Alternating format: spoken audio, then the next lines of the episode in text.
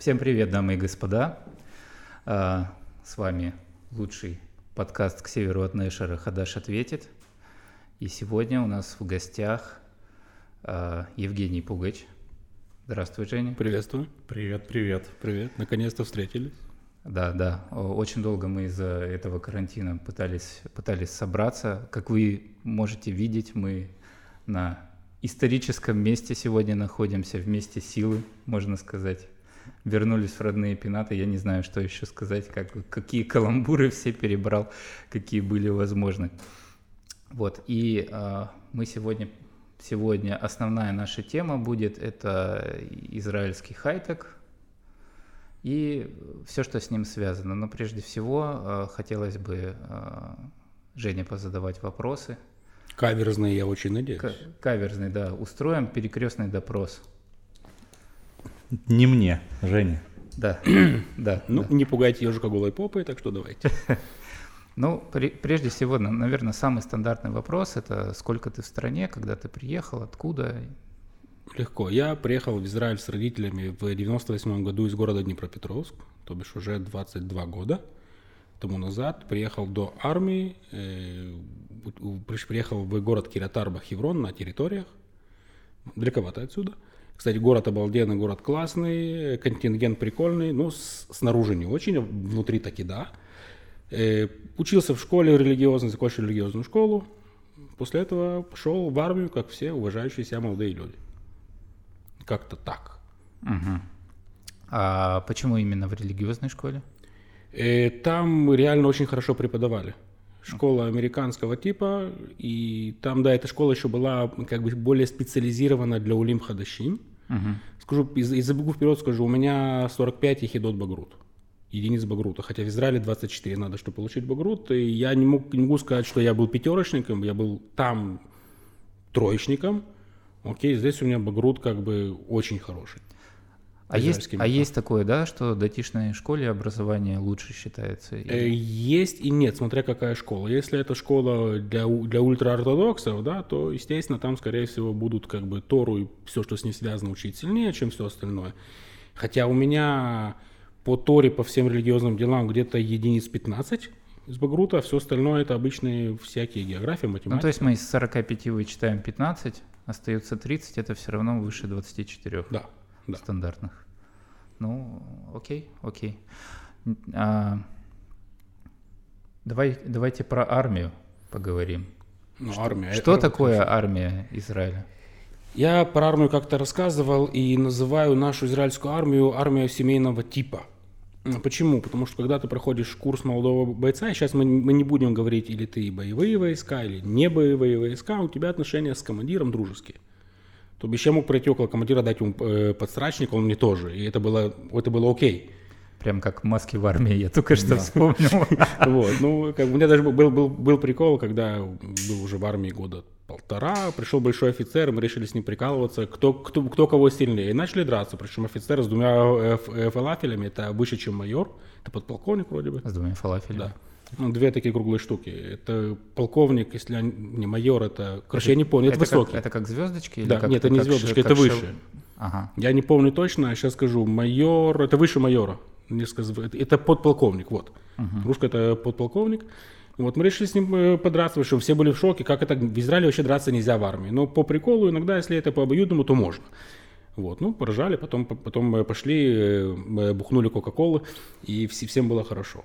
Вот. А армия в Израиле, она домашняя, она хорошая. Э, дедовщины как таковой я не видел и не ощутил. Вот на базе, где был я, допустим, да, если мы говорим о дедовщине, э, у нас молодые носили воду. Окей, но дедушки типа меня э, шли в столовую и брали мясо побольше, потому что каждому полагается своя пайка, да, своя порция. Но те, кто уже в армии много и кого уже знаю, давали больше. Я, допустим, всегда шел за мясом. Я всегда был там очень большой, крупный, где-то 150 килограмм примерно был. Угу. Вот. И мне как бы, мне там, э, те, все, кто работали в столовой, жалели, я же большой, мне же нужно больше. Брал, брал тупо тарелку, мне наваливали с горой мяса, я нес ее всем кушать. Вот. Я Э, дедушка шел за мясом, а молодые шли приносили воду. А, то есть ты не себе шел за мясом? Нет, конечно, как бы все, на, нет, на всех. всех. Ну и себе тоже, естественно. Ну и всем как бы это было, все знали, кому это несу. Я же не могу такую большую тарелку с горой съесть мясо. Вот, ну, как бы всем было хорошо. После армии ты ходил в Милуим. Да, я участвовал в, в, э, войнах. Сегодня э, я уже в армию не хожу, меня комиссовали. Э, комиссовали почему, я даже не знаю, и даже до конца не понял почему. В прошлом году я получаю телефон с армии, говорят так, так и так. Э, тебя, ты уже нам типа не нужен. Ну, большое спасибо, всего хорошего. Пришлите мне бумажку и расстанемся как море кораблей. Я участвовал и во Второй Ливанской войне, как бы в последних заварушках, которые были тоже. Непосредственно участие принимал. Я в армии был вначале, э, когда служил в простой армии, был водителем э, грузовика тяжелого, а потом водителем э, пожарной, пожарной машины и начальником пожарной смены, пожарного отряда, скажем так. Ахреймишмерет на иврите это называется. Было все классно, все клево, но поскольку я сделал права на грузовик выше 15 тонн от армии, то меня направили в Милуим, в места, где обитает водитель. Место такое, как ты служишь в авиации, там самолеты туда-сюда, а вдруг ты попадаешь в зеленые обычные войска, для меня это была жесть, это непривычно, это не те условия, это не, это не та столовая, это не то количество блюд, которое есть, и это не то отношение. Uh-huh. Вот, но армия тоже как бы прикольно, мы и на Милуиме тоже отрывались, на Ливанской войне шашлыки делали, как бы это нормально.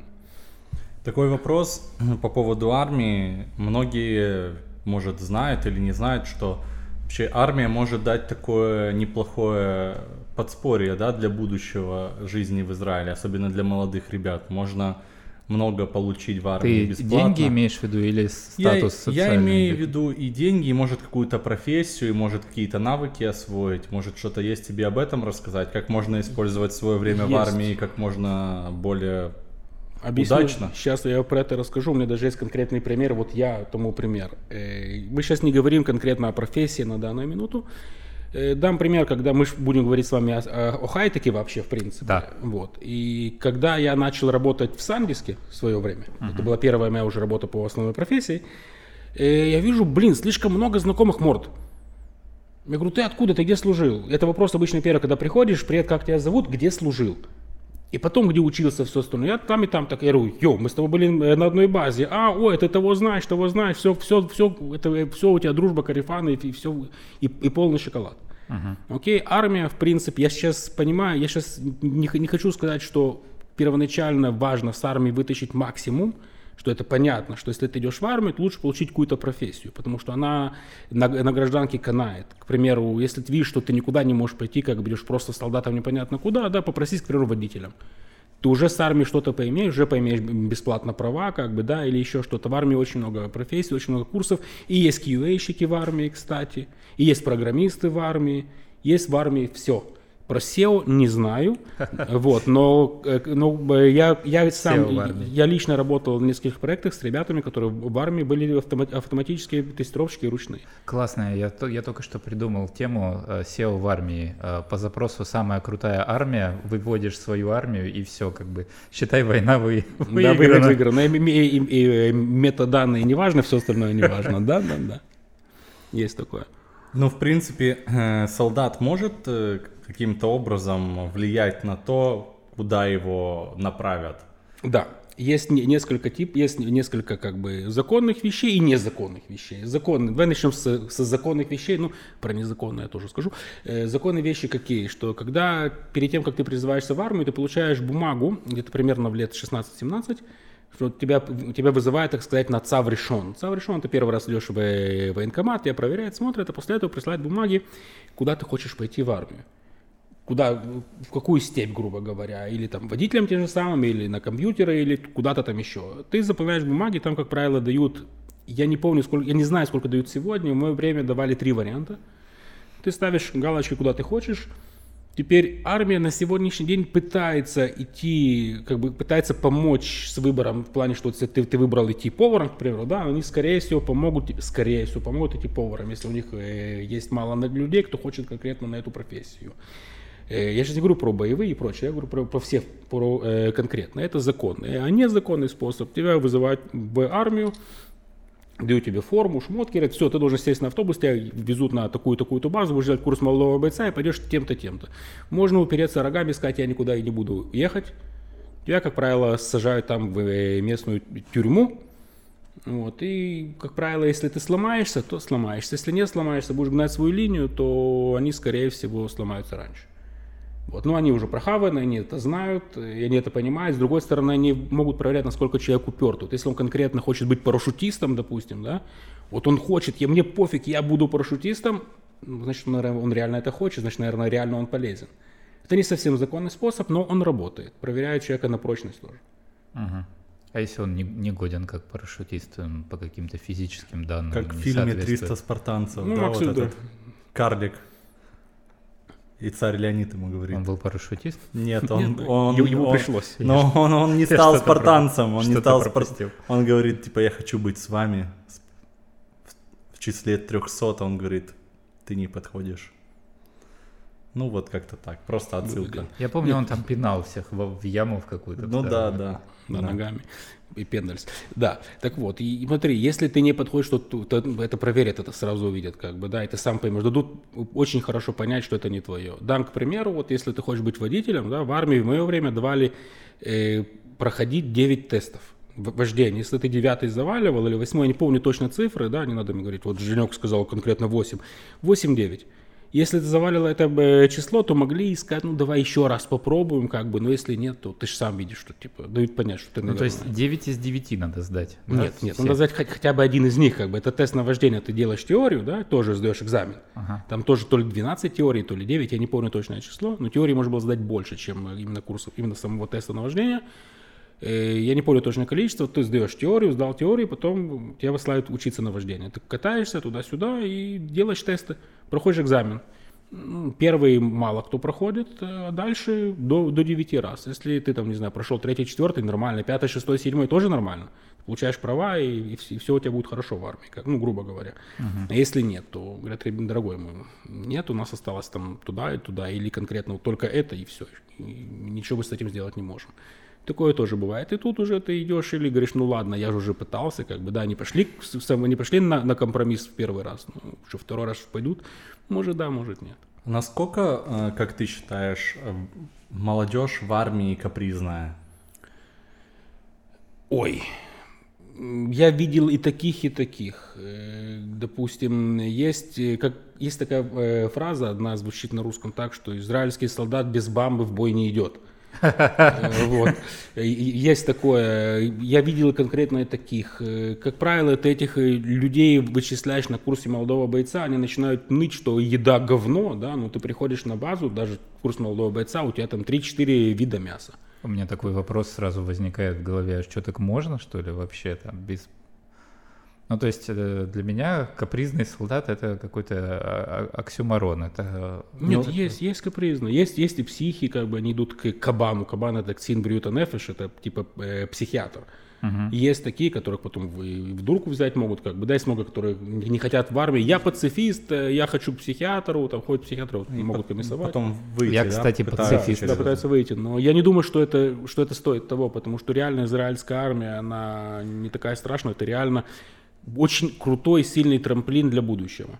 М, Я сейчас не говорю про то, что взять Машкан, то это мы, эти, эти, эти мелочи мы, мы, мы даже опустим. Просто когда ты приходишь на место работы, да, и, как правило, кто-то где-то из друзей служил твоих, его, и сразу контакты. Можно проверить, нормальный человек, ненормальный, ты или он.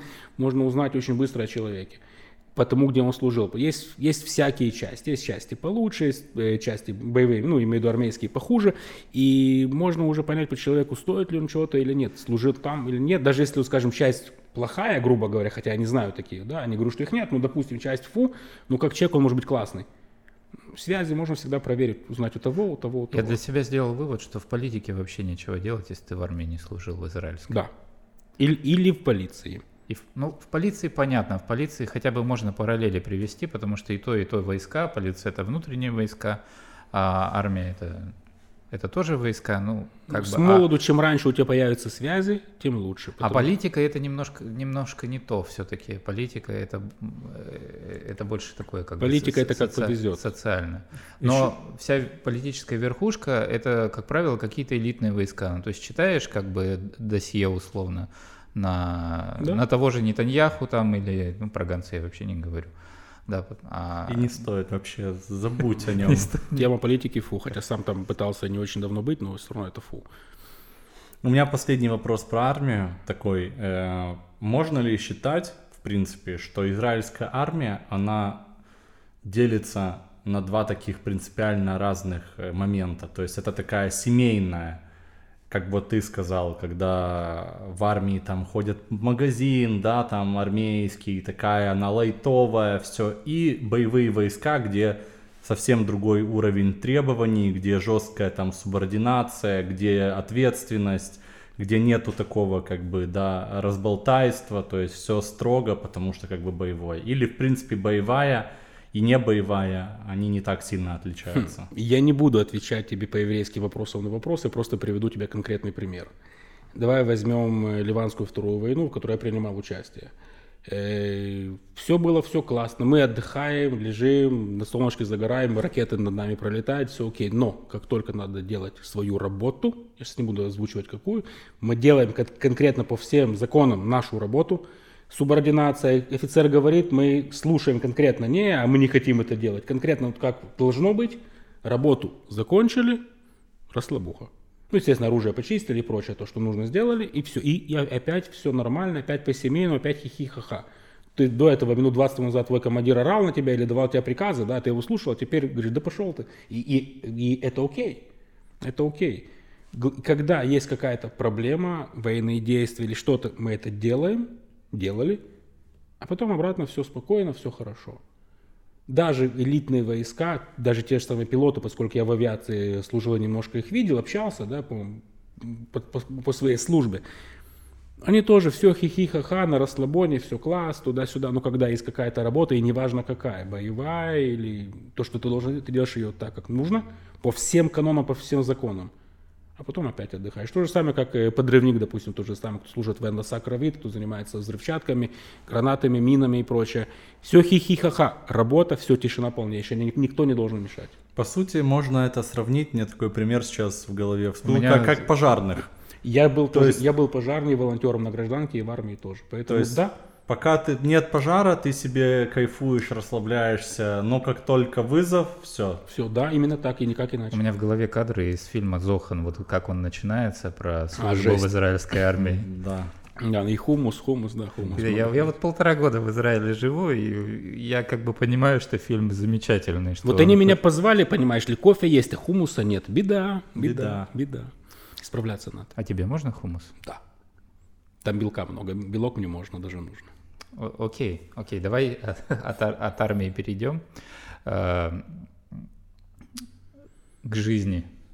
Нормально я сказал? Ну да, в принципе, от армии он, к жизни. Он, он меня пугает. Да. Да, ну то есть э, армия закончилась, ты вышел на гражданку, и чем ты дальше занимался? Э, я вышел на гражданку, я думал, что же делать дальше, куда идти учиться, надо же как-то себя брать в руки, да, или куда-то поехать отдыхать на полгода, год, как многие делают обычно в Южную Америку или еще куда-нибудь. Uh-huh. Э, причем обычно вот ребята, которые после армии, как, как правило, делают себе такой тиюль, такое путешествие на полгода. Или в Индию забуриться куда-нибудь там на Гоа, да, или куда-нибудь еще, или на Южную Америку, или в Африку, я даже таких знаю. Я решил пойти учиться. С моей точки зрения, сделал не совсем правильный выбор, поскольку ты заканчиваешь армию, смотря в каких войсках ты был, тебе в конце концов дают э, ваучер на учебу. И я воспользовался этим э, ваучером, я пошел учиться на звукорежиссера и звукооператора. С моей точки зрения, сейчас я понимаю, что это была ошибка. Почему я всегда хотел заниматься этим, это как бы меня впечатляло, я выучился и в микрофонах, любых в кабелях понимаю, во всех девайсах этих всего, это мое прошлое. Вот, но я понял, что там просто работы ее очень мало, и за нее не так хорошо платят, как бы мне хотелось. А почему нету радиостанции в Израиле, нету телевидения? Есть, но конкретно народу, кто занимается этим, очень мало. Я э, познакомился, поскольку я у меня же есть связи, работал много где до того, как я попал в QA, да.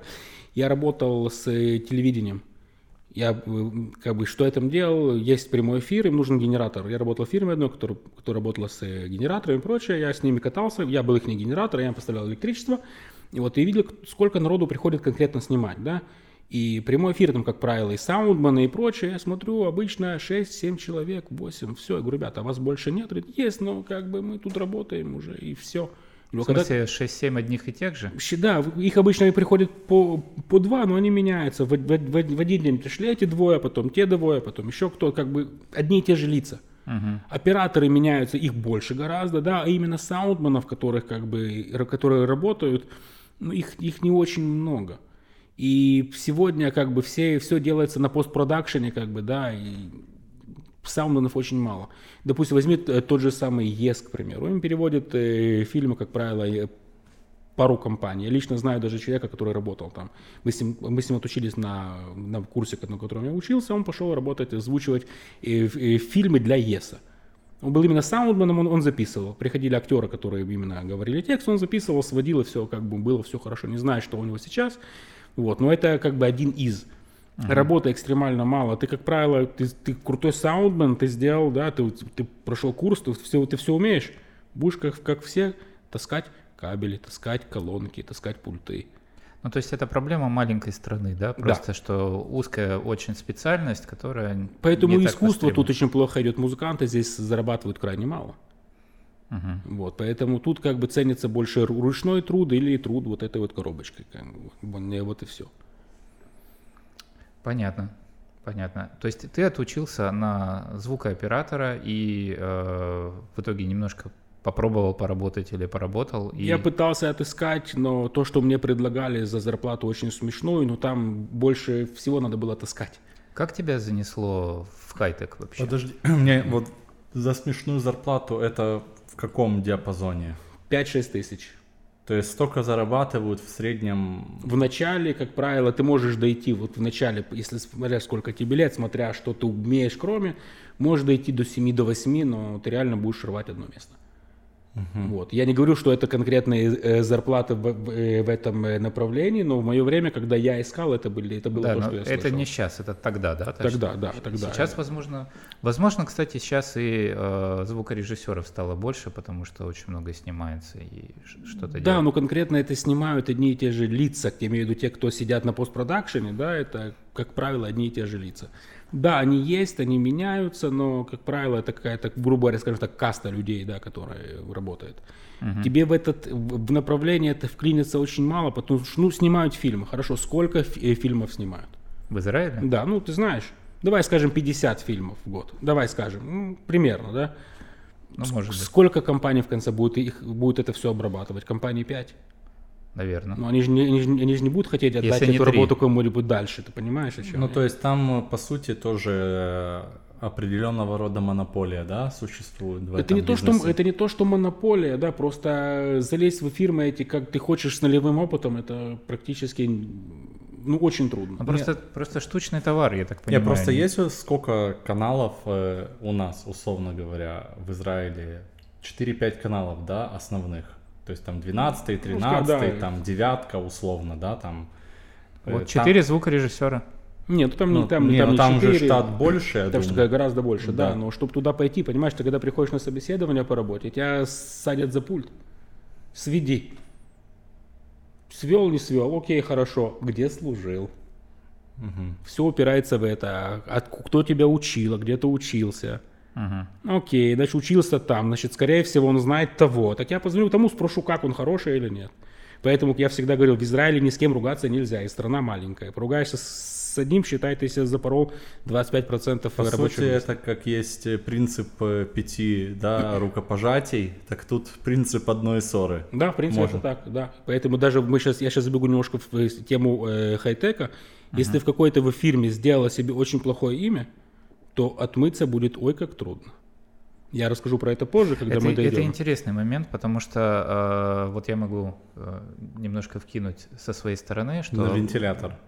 Да, на вентилятор. Это моя задача основная здесь, я набрасываю на вентилятор. Э, что, например, э, в российском IT, там не говорят хай-тек, говорят IT, э, наоборот, института репутации не существует как такового.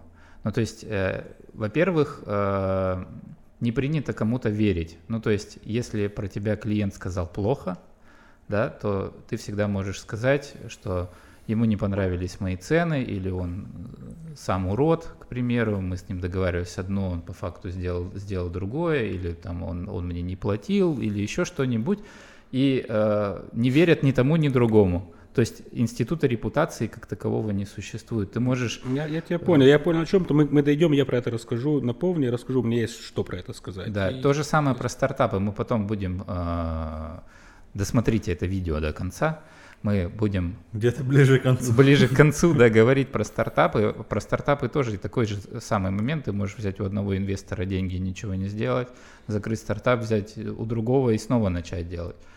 Ну, там не так все просто, потому что и, и, есть базы данных. Как У меня бы, есть такой вот вопрос. Вот ты да. говоришь, человек, э, который, ты там, условно говоря, испортил себе репутацию, но все это относительно. Может, там с моей стороны, как сотрудника, я считаю, что я был прав, да, а компания, с которой я ушел, считает, что я говнюк, условно, да. И вот как э, в данном случае, может, ты сталкивался, слышал, бывает такое, сейчас же есть этот Лошон-Ра закон, то есть Сталкивался, о, сейчас я даже расскажу, расскажу конкретный случай. Окей, вот у меня есть конкретно на руках мой случай. Работал я в одной фирме. Кстати, я понимаю, что вы смотрели мой профиль на LinkedIn. Я все это видел, это нормально. Я смотрел, Я да. знаю. Э, у меня, что, естественно, не все, мои, э, не все мои рабочие места написаны. Есть места, которые я не хочу афишировать. Вот у меня конкретный пример. Я работал у работодателя. Все было хорошо, все было классно. По контракту он должен был мне делать какие-то условия через какое-то время, и он вдруг один прекрасный день решил, зовет мне работодатель, мы решили тебе это не делать. Я говорю, стопе, ребята, рабочий контракт вы видите, вот, я говорю, я, я сейчас приду, принес, распечатал, видите, вот что у меня написано, черным по белому, А, Б, В, Г, Д. Вы должны это сделать, несмотря ни, ни на что, это раз, два, мне пофиг, мы, вы, вы мне обещали, давайте делайте. Что-то конкретное? Да, да, конкретные вещи, конкретные условия. Измена, а. размена, из, э, не измена, а как правильно сказать на русском? Э, Содержание рабочего места. Условия, да, условия. Поменяться кардинально в лучшую для меня сторону. Угу. И тут мне работодатель говорит, вот ты плохо работаешь. Я говорю, стоп, стоп, стоп, стоп. Я работаю в компании полгода, правильно? Правильно. Почему ты вспомнил об этом только сейчас? Значит, наверное, я не такой плохой работник. У нас у меня с тобой не было разговоров до того, как. Если были, покажи бумаги. Выговоры, да? Да, покажи мне бумагах. Всегда, когда в Израиле перед увольнением или когда есть какие-то проблемы, вызывает на щему слушание. Да. Это угу. может быть э, как слушание перед увольнением, или же слушание просто дать по башке, сказать ну-ну-ну, но по закону они обязаны дать в конце протокол написанный о чем говорили и, и до чего, э, и, и, э, как бы, до чего, до чего договорились, скажем так. И я говорю, и где эти бумаги, и вообще, и тут, и тут работодатель понимает, что я, я сейчас, я, я же законы знаю хорошо, я сейчас буду его иметь. и, и тебя на понт пытались взять, ну, Да, я, я прав по всем как бы критериям. Я говорю, ребят, я ничего не знаю, вот, это мой контракт, 10 числа вы зарплату переводите до, до 10, а это был разговор первого или второго, я подожду и посмотрим, что будет. Я получаю свою э, зарплату и свои условия, как по старому контракту. Понял, что э, запахло жареным. Мне, мне сразу стало плохо, душевно. Я взял все больничные, что у меня остались. То, что за больничные после Правильно. увольнения не платят. Угу. А поскольку я в, в хайтеке, я всегда договариваюсь, чтобы мне платили не как по закону, а с первого дня полное. Uh-huh. Обычно первый день не платят, второй день там 50%, потом 75%. У меня этого нет. У меня как бы в хайтеке так принято, как бы как правило в нормальной компании больничный с первого дня точка. Окей, и дам совет, если вы приходите на собеседование в какую-то компанию, вам говорят, вот мы, мы не платим больничный с первого дня, вам стоит э, задуматься об этой компании. Кстати, это совет такой если этому кто, кто захочет идти. Потому что, как правило, э, компании, нормальные компании по хайтеку, они не будут как бы идти на эти маленькие вещи, они это сразу ставят всем. Если нет, то, видимо, жлобятся, и тут какая-то проблема может быть у них. Поэтому стоит э, задуматься, стоит ли туда идти или нет. Короче, взял все больничные, написал красивое письмо, как, как от адвоката. Хотя у меня родственника адвоката есть, я написал сам красивое письмо на листе А4 и передал работодателю. Он говорит, ты понимаешь, что это? Я говорю, я понимаю, это вы должны понимать, ребята, давайте как бы решать это мирно, да. А в Израиле такое понятие, если ты говоришь кому-то «бон не второт забору ахтова», да, это понятно, что мы будем идти в суд. Есть такое предложение. Э, не саем это яхасим буру ахтова или не второт забору ахтова. Я понял, что не с кем говорить. Мне сказали «окей, оставляй свое рабочее э, э, место так, как есть, мы тебя позовем на щему». Говорю, Йофи, прекрасно. Кто мне будет платить за это время, что я буду сидеть дома? И тут они потерялись. Я не буду говорить, какая это фирма. Э, фирма, причем, очень интересная. Э, Они, «А, а, а, мы уплатим, говорю, хорошо, бумажку дайте мне, что вы не уплатите. Пока бумажку вы мне не дадите, я сижу здесь, потому что скажете, вы ушел, ты ушел домой. Э, Дали бумагу, что все время, пока ты сидишь дома, мы, мы тебя оплачиваем. Я сижу дома две недели, как белый человек, все классно, отдыхаем. Приходит e-mail, приходи на Щему, в Йом решен. Я прихожу в Йом решен, компания теряется, не знает, как делать Щему. Я говорю, ребят, Чему делается вот так. Вот давайте, вы мне дали бумагу с претензиями, я хочу их э, опровергнуть. Дали какие-то пять претензий ко мне. Причем на чему я их порвал в, в пух и прах просто. Все, все, что они написали, это, это фикция, потом я им доказательства предоставил, и они должны решить, оставить меня или нет. Но они поняли, что пахнет э, э, жареным. Они не знали две недели, что со мной делать. А за это время э, денежка капает. Ну, в конце концов, они решили меня уволить, но уплатили все, потому что поняли, что если они не уплатят, они попадут гораздо больше. Вот интересная история, да, как бы теперь к чему я это? Я сейчас хочу идти на новое на место работы. Что делает новый работодатель? Хочет позвонить к последнему работодателю и уточнить, как, и- какой же был, был Евгений как работник, и что там про меня скажут. И что, что он нас там? поимел? Нет. Что он был плохой работник? Скорее всего, да, но доказательств у них нету. А кому поверят? Новому работнику или компании? А если компании. они могут сказать, э, что ты плохой работник, ты можешь э, подать в суд за это? Э, В принципе, да, но мне надо будет доказательства, что они сказали, потому что мне надо какое-то официальное, или запись, видео, или аудио, что-то. А потенциально новый работодатель навряд ли мне будет давать какие-то бумаги или записи. Понимаешь, в чем проблема? Тут вот как бы это такая грань. Еще не факт, что они ск- будут тебя какими-то последними словами покрывать. э, то есть они могут... Им, им это невыгодно. потому Они могут и нейтральный дать отзыв, как бы работал и работал. Смотри, ушел. на новую работу, когда я, я, я, э, я к ним пришел, на новую работу, у меня сейчас, я работаю в компании Штраус, в Тами Арба, разрабатываю нов- новые приборы, я, да, про это официально могу говорить. Э, Да, и что, и то, что мы, мы делаем, э, я именно там, где разрабатывают новые приборы, где старые тоже, но я больше по новым приборам. Э, Я не трогаю, как бы, я именно с, общаюсь не, не, не столько поскольку с самим прибором, как с новыми технологиями, которые скоро там будут. Кстати, будет прикольная штука, кстати, реально обалденная. И у меня работодатель, мой начальник, говорит, что у тебя было в той компании? Я говорю, смотри, э, вот у меня бумаги с доказательствами, оставь доказательства. Я тебе уже верю, потому что ты уже принес, ты серьезный человек. И вижу, что там, и ты понял, ты сказал, что там была проблема. Говорю, вот проблема А, Б, В, Г, Д, Е, Ё, Ж, З. Вот все, вот бумаги, вот все, у меня доказательства есть, что я был прав. Говорит, оставь. Я понял. Говорю, почему ты так, так мне веришь? Ты принес бумаги. Ты правильно оделся. Ты хорошо говоришь. Все окей, дальше. Я, я рассказал, что я там делаю. Спросил, окей, где, где ты работал еще? Я давай другие фирмы. И Sandisk вспомнил, там работал. Причем со всех фирм я увольнялся, как правило, всегда увольнялся я, кроме этого одного э, места, которое как бы сделали каку, да, я всегда увольнялся и увольнялся очень красиво. Я всегда вот по закону должен дать месяц, допустим, да, я говорю, ребята, два месяца. А почему так много? Отыщите человека.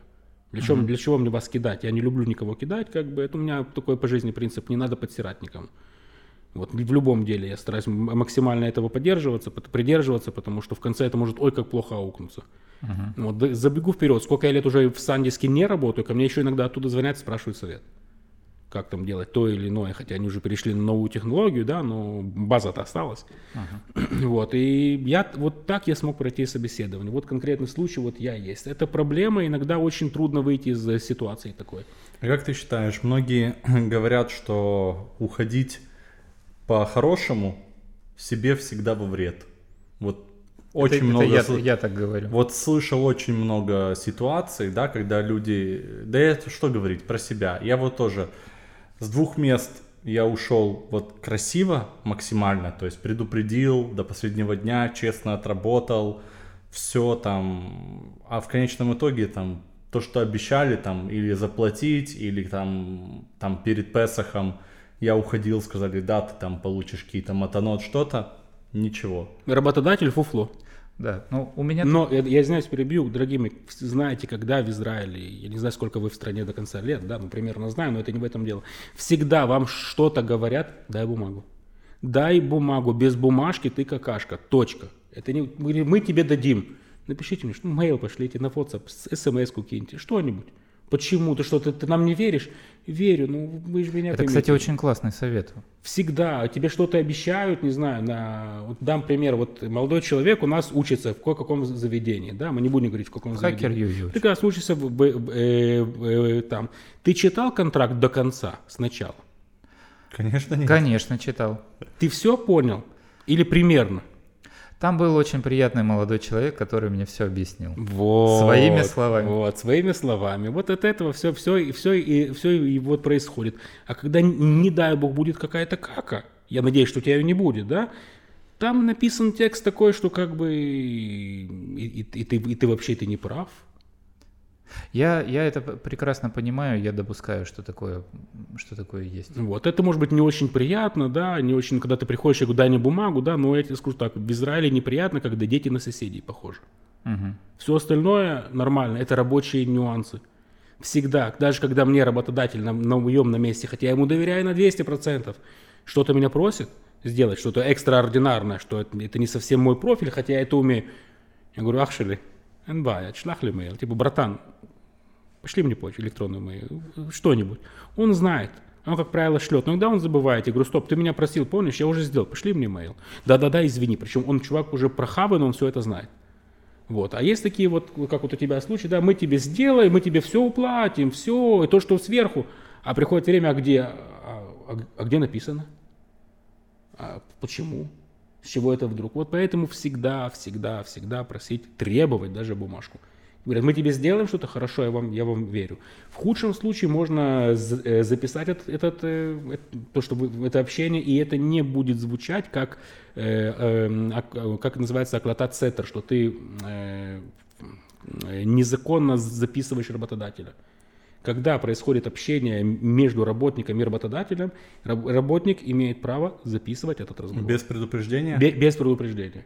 В смысле, на Еще, диктофон? еще раз, там есть как бы, там очень такая грань, что ты не можешь записывать рабочие моменты, окей, там секретность и прочее, но когда разговор один на один, по идее, надо посмотреть в сайте э, Псагдин, я до этого смотрел, мне нужно было, я нашел лазейку, что нет с этим никакой проблемы. Ты не записываешь рабочие секреты, ты записываешь разговор конкретно твой и мой, вот мы сейчас говорим, мы, э, мы с тобой говорим, ваши о чем? Это мы с тобой говорим, мы не говорим сейчас о секретном рабочем процессе. Мы говорим, ты, я говорю, ты, я говорю, ты э, работник фу, ты говоришь, нет, я вау. Окей, или же там, я говорю, я тебе обещаю после Песаха дать 2000 шекелей, да. Ну, сказал, сказал, да, я написал это где-то, нет, доказательств есть, нет, все проблема. А так у тебя уже есть хоть какой-то козырь. Поэтому надо, еще раз, это не то, что говорит, что ты сейчас должен на каждую работу ходить и записывать всех. Нет. Есть какие-то проблемы, тебя вызывают на беседу по тем или иным причинам, включи э, диктофон. Тебя вызывают на беседу личную по работе, но не, не, не при коллективе, как бы, да. Есть там свои нюансы, но в принципе, как, как правило, как правило, это можно делать, надо просто уточнить по закону, как сделать это правильно. Когда ты приходишь на щимо, Допустим, почему тебе дают как минимум 24 часа, чтобы прийти на щимо? Для того, чтобы ты приготовился и мог взять с собой свидетеля или адвоката. И многие так и поступают, берут адвоката на щимо. Это я говорю про фирмы, где зарплаты там 30 тысяч и выше, да, люди, кто могут себе позволить, у кого есть в этом смысле, берут адвоката на щимо. Поэтому для этого это все делается. Вообще в Бумагой. Израиле надо иметь адвоката. Э, или адвоката, или просто зна- знать законы. Или же, или же законы не знать, но знать, где найти ответы. Мгм. А сегодня в Израиле это очень легко. Почему, как, как вообще вы, как у нас это в стране, в нашей хорошей это работает? Был ли подобный иск или не было подобного иска? Прецедентное право. Прецедентное пра- право. Все. Все, дам пример. У меня была проблема с одной из э, сотовой компании. Я подписал бумаги, я не имею права рассказывать, говорить имя этой компании. Но они ко мне звонили, доставали предложениями, возьми наш сервис, окей? Сказал, ребят, у меня записи есть, вот там 20 штук, сколько там их было. Говорю, ребят, я хочу за каждую по 1000 шекелей, прецеденты были. Говорят, ну смотри, это много, давай мы тебе дадим 1000 шекелей и успокоишься. Я говорю, Просто, «Хорошо». просто за спам за телефон? Да. Мне, я- мне говорят, хорошо, я говорю, ладно, тысячу шекелей давайте, потому что не понял, они попадут больше. Я говорю, но у меня требования есть, что больше ко мне не звонили, удалите мой номер с базы данных, каждый дополнительный звонок, я буду требовать тысячу шекелей. Прецеденты были? Были. Говорят, хорошо, вдруг получаю звонок и еще звонок. Два, два звонка, правильно? Я к ним на e-mail обращение, вот, ко мне еще раз звонили, требуют 2000 шекелей. И звонят, ну ты же понимаешь, что это много. Я говорю, ребята, меня это не колышет, идем в суд. Говорят, нет, нет, ну, ну э, э, крутили, давай полторы. Говорю, ребят, полторы мало, потому что прецеденты. Я готов взять, ну, по, по прецедентам это на каждый разговор тысячу шекелей. Ладно, дали мне э, две тысячи шекелей. А ты опасный человек. Мы с ними остановились после 10 тысяч шекелей. Угу. Вот, как бы, вот конкретно. А у меня друг один из хороший, он решил идти в лоб, пошел в суд. 10 звонков было, он пошел тупо в суд сразу. Ну, суд сказал, конечно, что, что он прав, но ну, присудил ему 1300 шекелей. А вообще дорого судиться? Э, смотря что. Если частные иски до 30 тысяч шекелей, там что-то копейки какие-то. Вот. А дальше, где нужен адвокат, э, как договоришься с самим адвокатом. Угу. Смотря какой прецедент, если это рабочий нюанс, если это, там, не знаю, авария, или, там, не знаю, ты сдал кому-то квартиру, но ее покрасил в черный цвет, допустим, там, или сломал что-то. Там желательно, чтобы, знаешь, скажу тебе так, если ты хочешь адвоката, не надо с собой иметь адвоката на, на постоянной основе. Угу. Сегодня, если надо получить какую-то консультацию, она будет стоить, не знаю, 200, 300, 500 шекелей, угу. но это стоит своих денег. Понятно. Давай вернемся немножко к теме нашего разговора. А, она, кстати, хай-тек сегодня. Да, она, кстати, сегодня хай-тек. Ты э, работаешь э, QA сейчас. Да. Расскажи немного, что это такое и как тебя туда занесло. Ой, вот два э, вопроса, казалось бы, спросил, да, придется сейчас отвечать долго, но я попробую сделать это э, максимально быстро. Э, когда я приехал в Израиль, еще до того, как я сюда приехал, я занимался компьютерами. То бишь как, я был малой пацан, да, мне отец принес компьютер какой-то там, который он э, собрал сам, или кто-то собрал, я взял это и разобрал. в 90-х годах было. Да, да, да. Ты да, взял да. и разобрал. И, и, да, и потом я его, я его взял и собрал, и он, зараза, заработал, и мне это дело понравилось. И лишних деталек не осталось. Да. Вот. И я, когда вот и рассказывал после армии, учился на звукорежиссера и, и звукооператора, потом я понял, что как бы искать работу в этом уже я искал и не очень нашел, пошел работать э, как э, техник компьютеров. Потому что я всегда был э, в этом хороший, разбирал и собирал, как бы это еще с, с тех времен. И так потихонечку, потихонечку, потихонечку дошел до колл-сервис э, центра HP, я работал в HP как HP Shalom Добер Евгений, там у кого проблема, я работал с бизнес-клиентами, uh-huh. потому что когда пришел к ним на работу, они поняли, что я понимающий в этом плане, и сразу в бизнес посадили. После этого я работал именно на, на компьютерах. И есть фирмы, которые дают сервис HP по техникам. Часть это компьютеры, часть это принтеры. И одна из фирм услышала, что я хочу оттуда уходить, потому что там зарплата уже была не очень, у меня уже, уже была свадьба, да, и жена была беременна. Надо уже было поднимать Это деньги. в каком было году? Это было, сейчас я скажу, лет так 11 тому назад. Угу. Примерно так, да. 2009 год. Что-то такое, примерно 2009-2010, что-то такое. Я тогда в то время получал в колл-центре HP, сегодня другая компания, могу сказать, да, сколько я получал. Я получал где-то примерно 4,5-5 тысяч шекелей всего. Угу. И хотелось бы что-то уже другого. И я стал искать работу. И ребята из компании по принтерам, вообще как бы тоже HP, но только другой отделение, слышали, что я хочу уходить. Получаю от них звонок. Евгений, приходи к нам работать. Я говорю, ребята, я в принтерах, я в механике логически понимаю, ты же серверы знаешь. Я говорю, да, ты компьютеры знаешь, да, а принтеры ты, мы, мы, мы тебе, тебе покажем.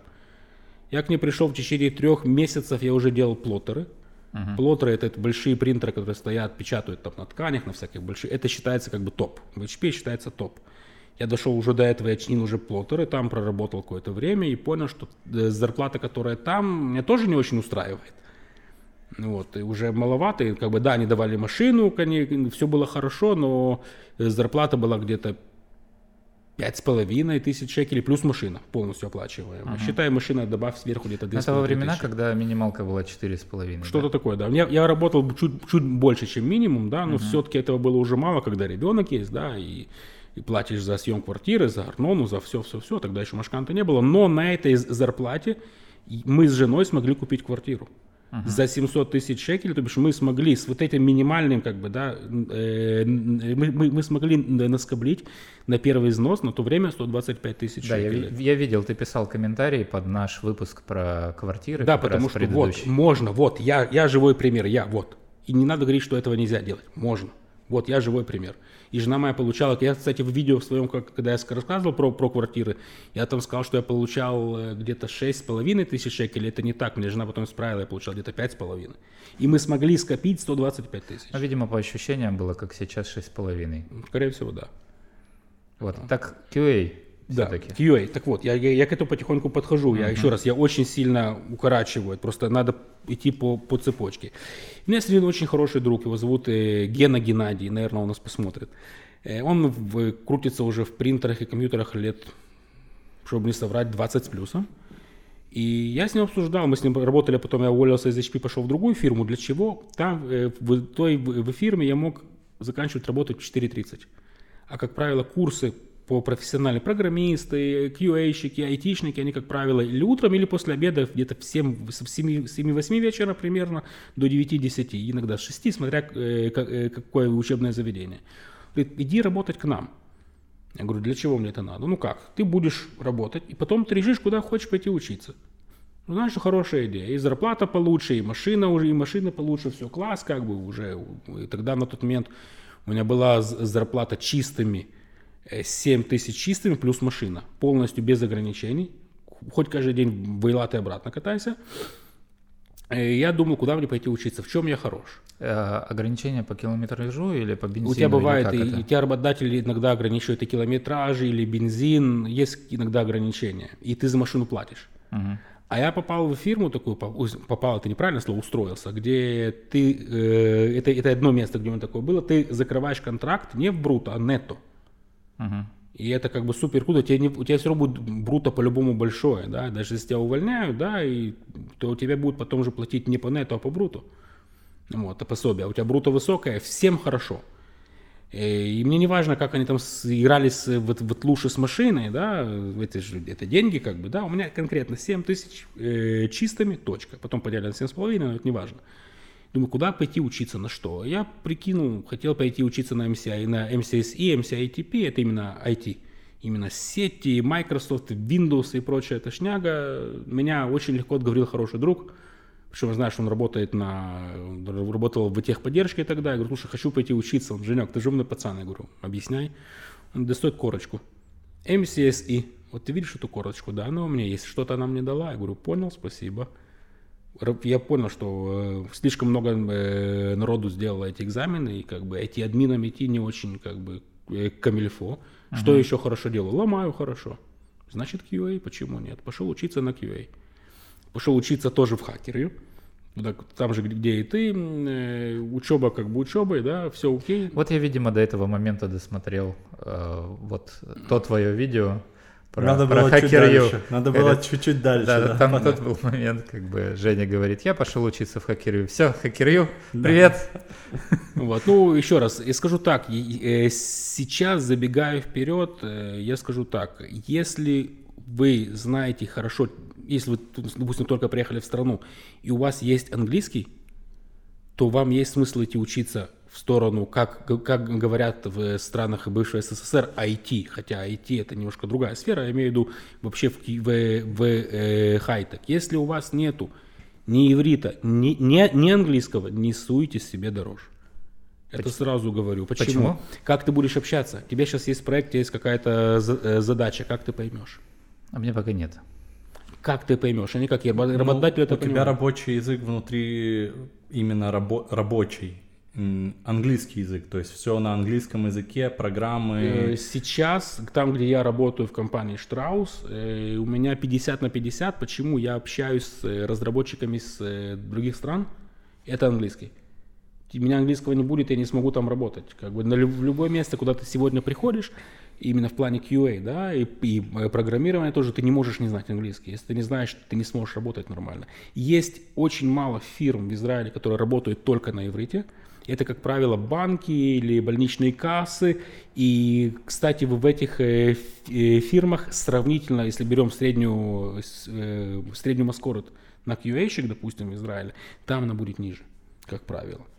У меня про QA такой вопрос. Я Да. тоже в свое время очень загорелся этой идеей и смотрел в YouTube такой есть канал «Голос Силиконовой долины», не слышал? Э, я, чу- я мало кого смотрю. э, приехал с Москвы тоже, эмигрировал в Штаты, открыл в Калифорнии, в Силиконовой долине, открыл там школу.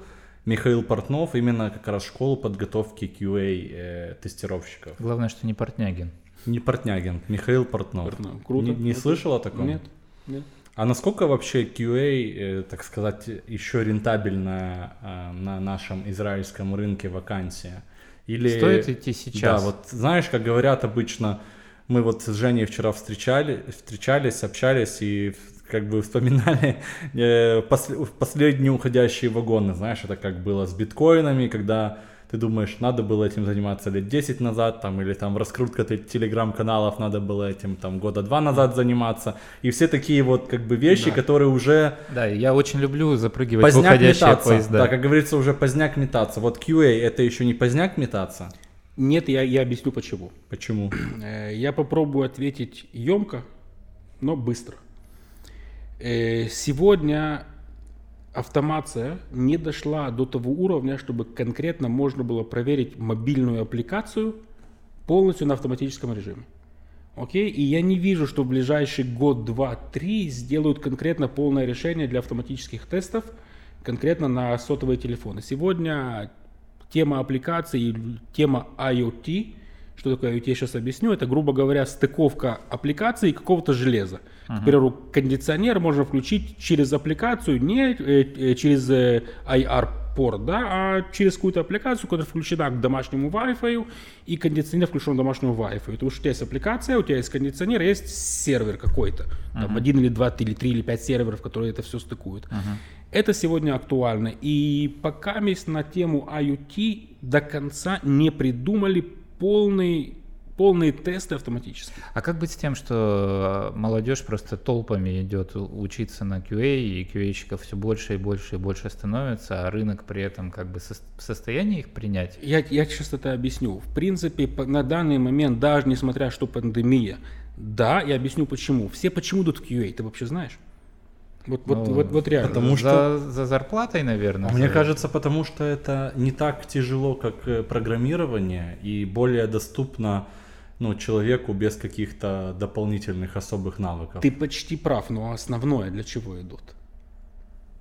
Не знаю, наверное. О, рассказываю. Э, мало кто про это скажет, я про это расскажу, потом можете меня, можете подумать, я прав или нет.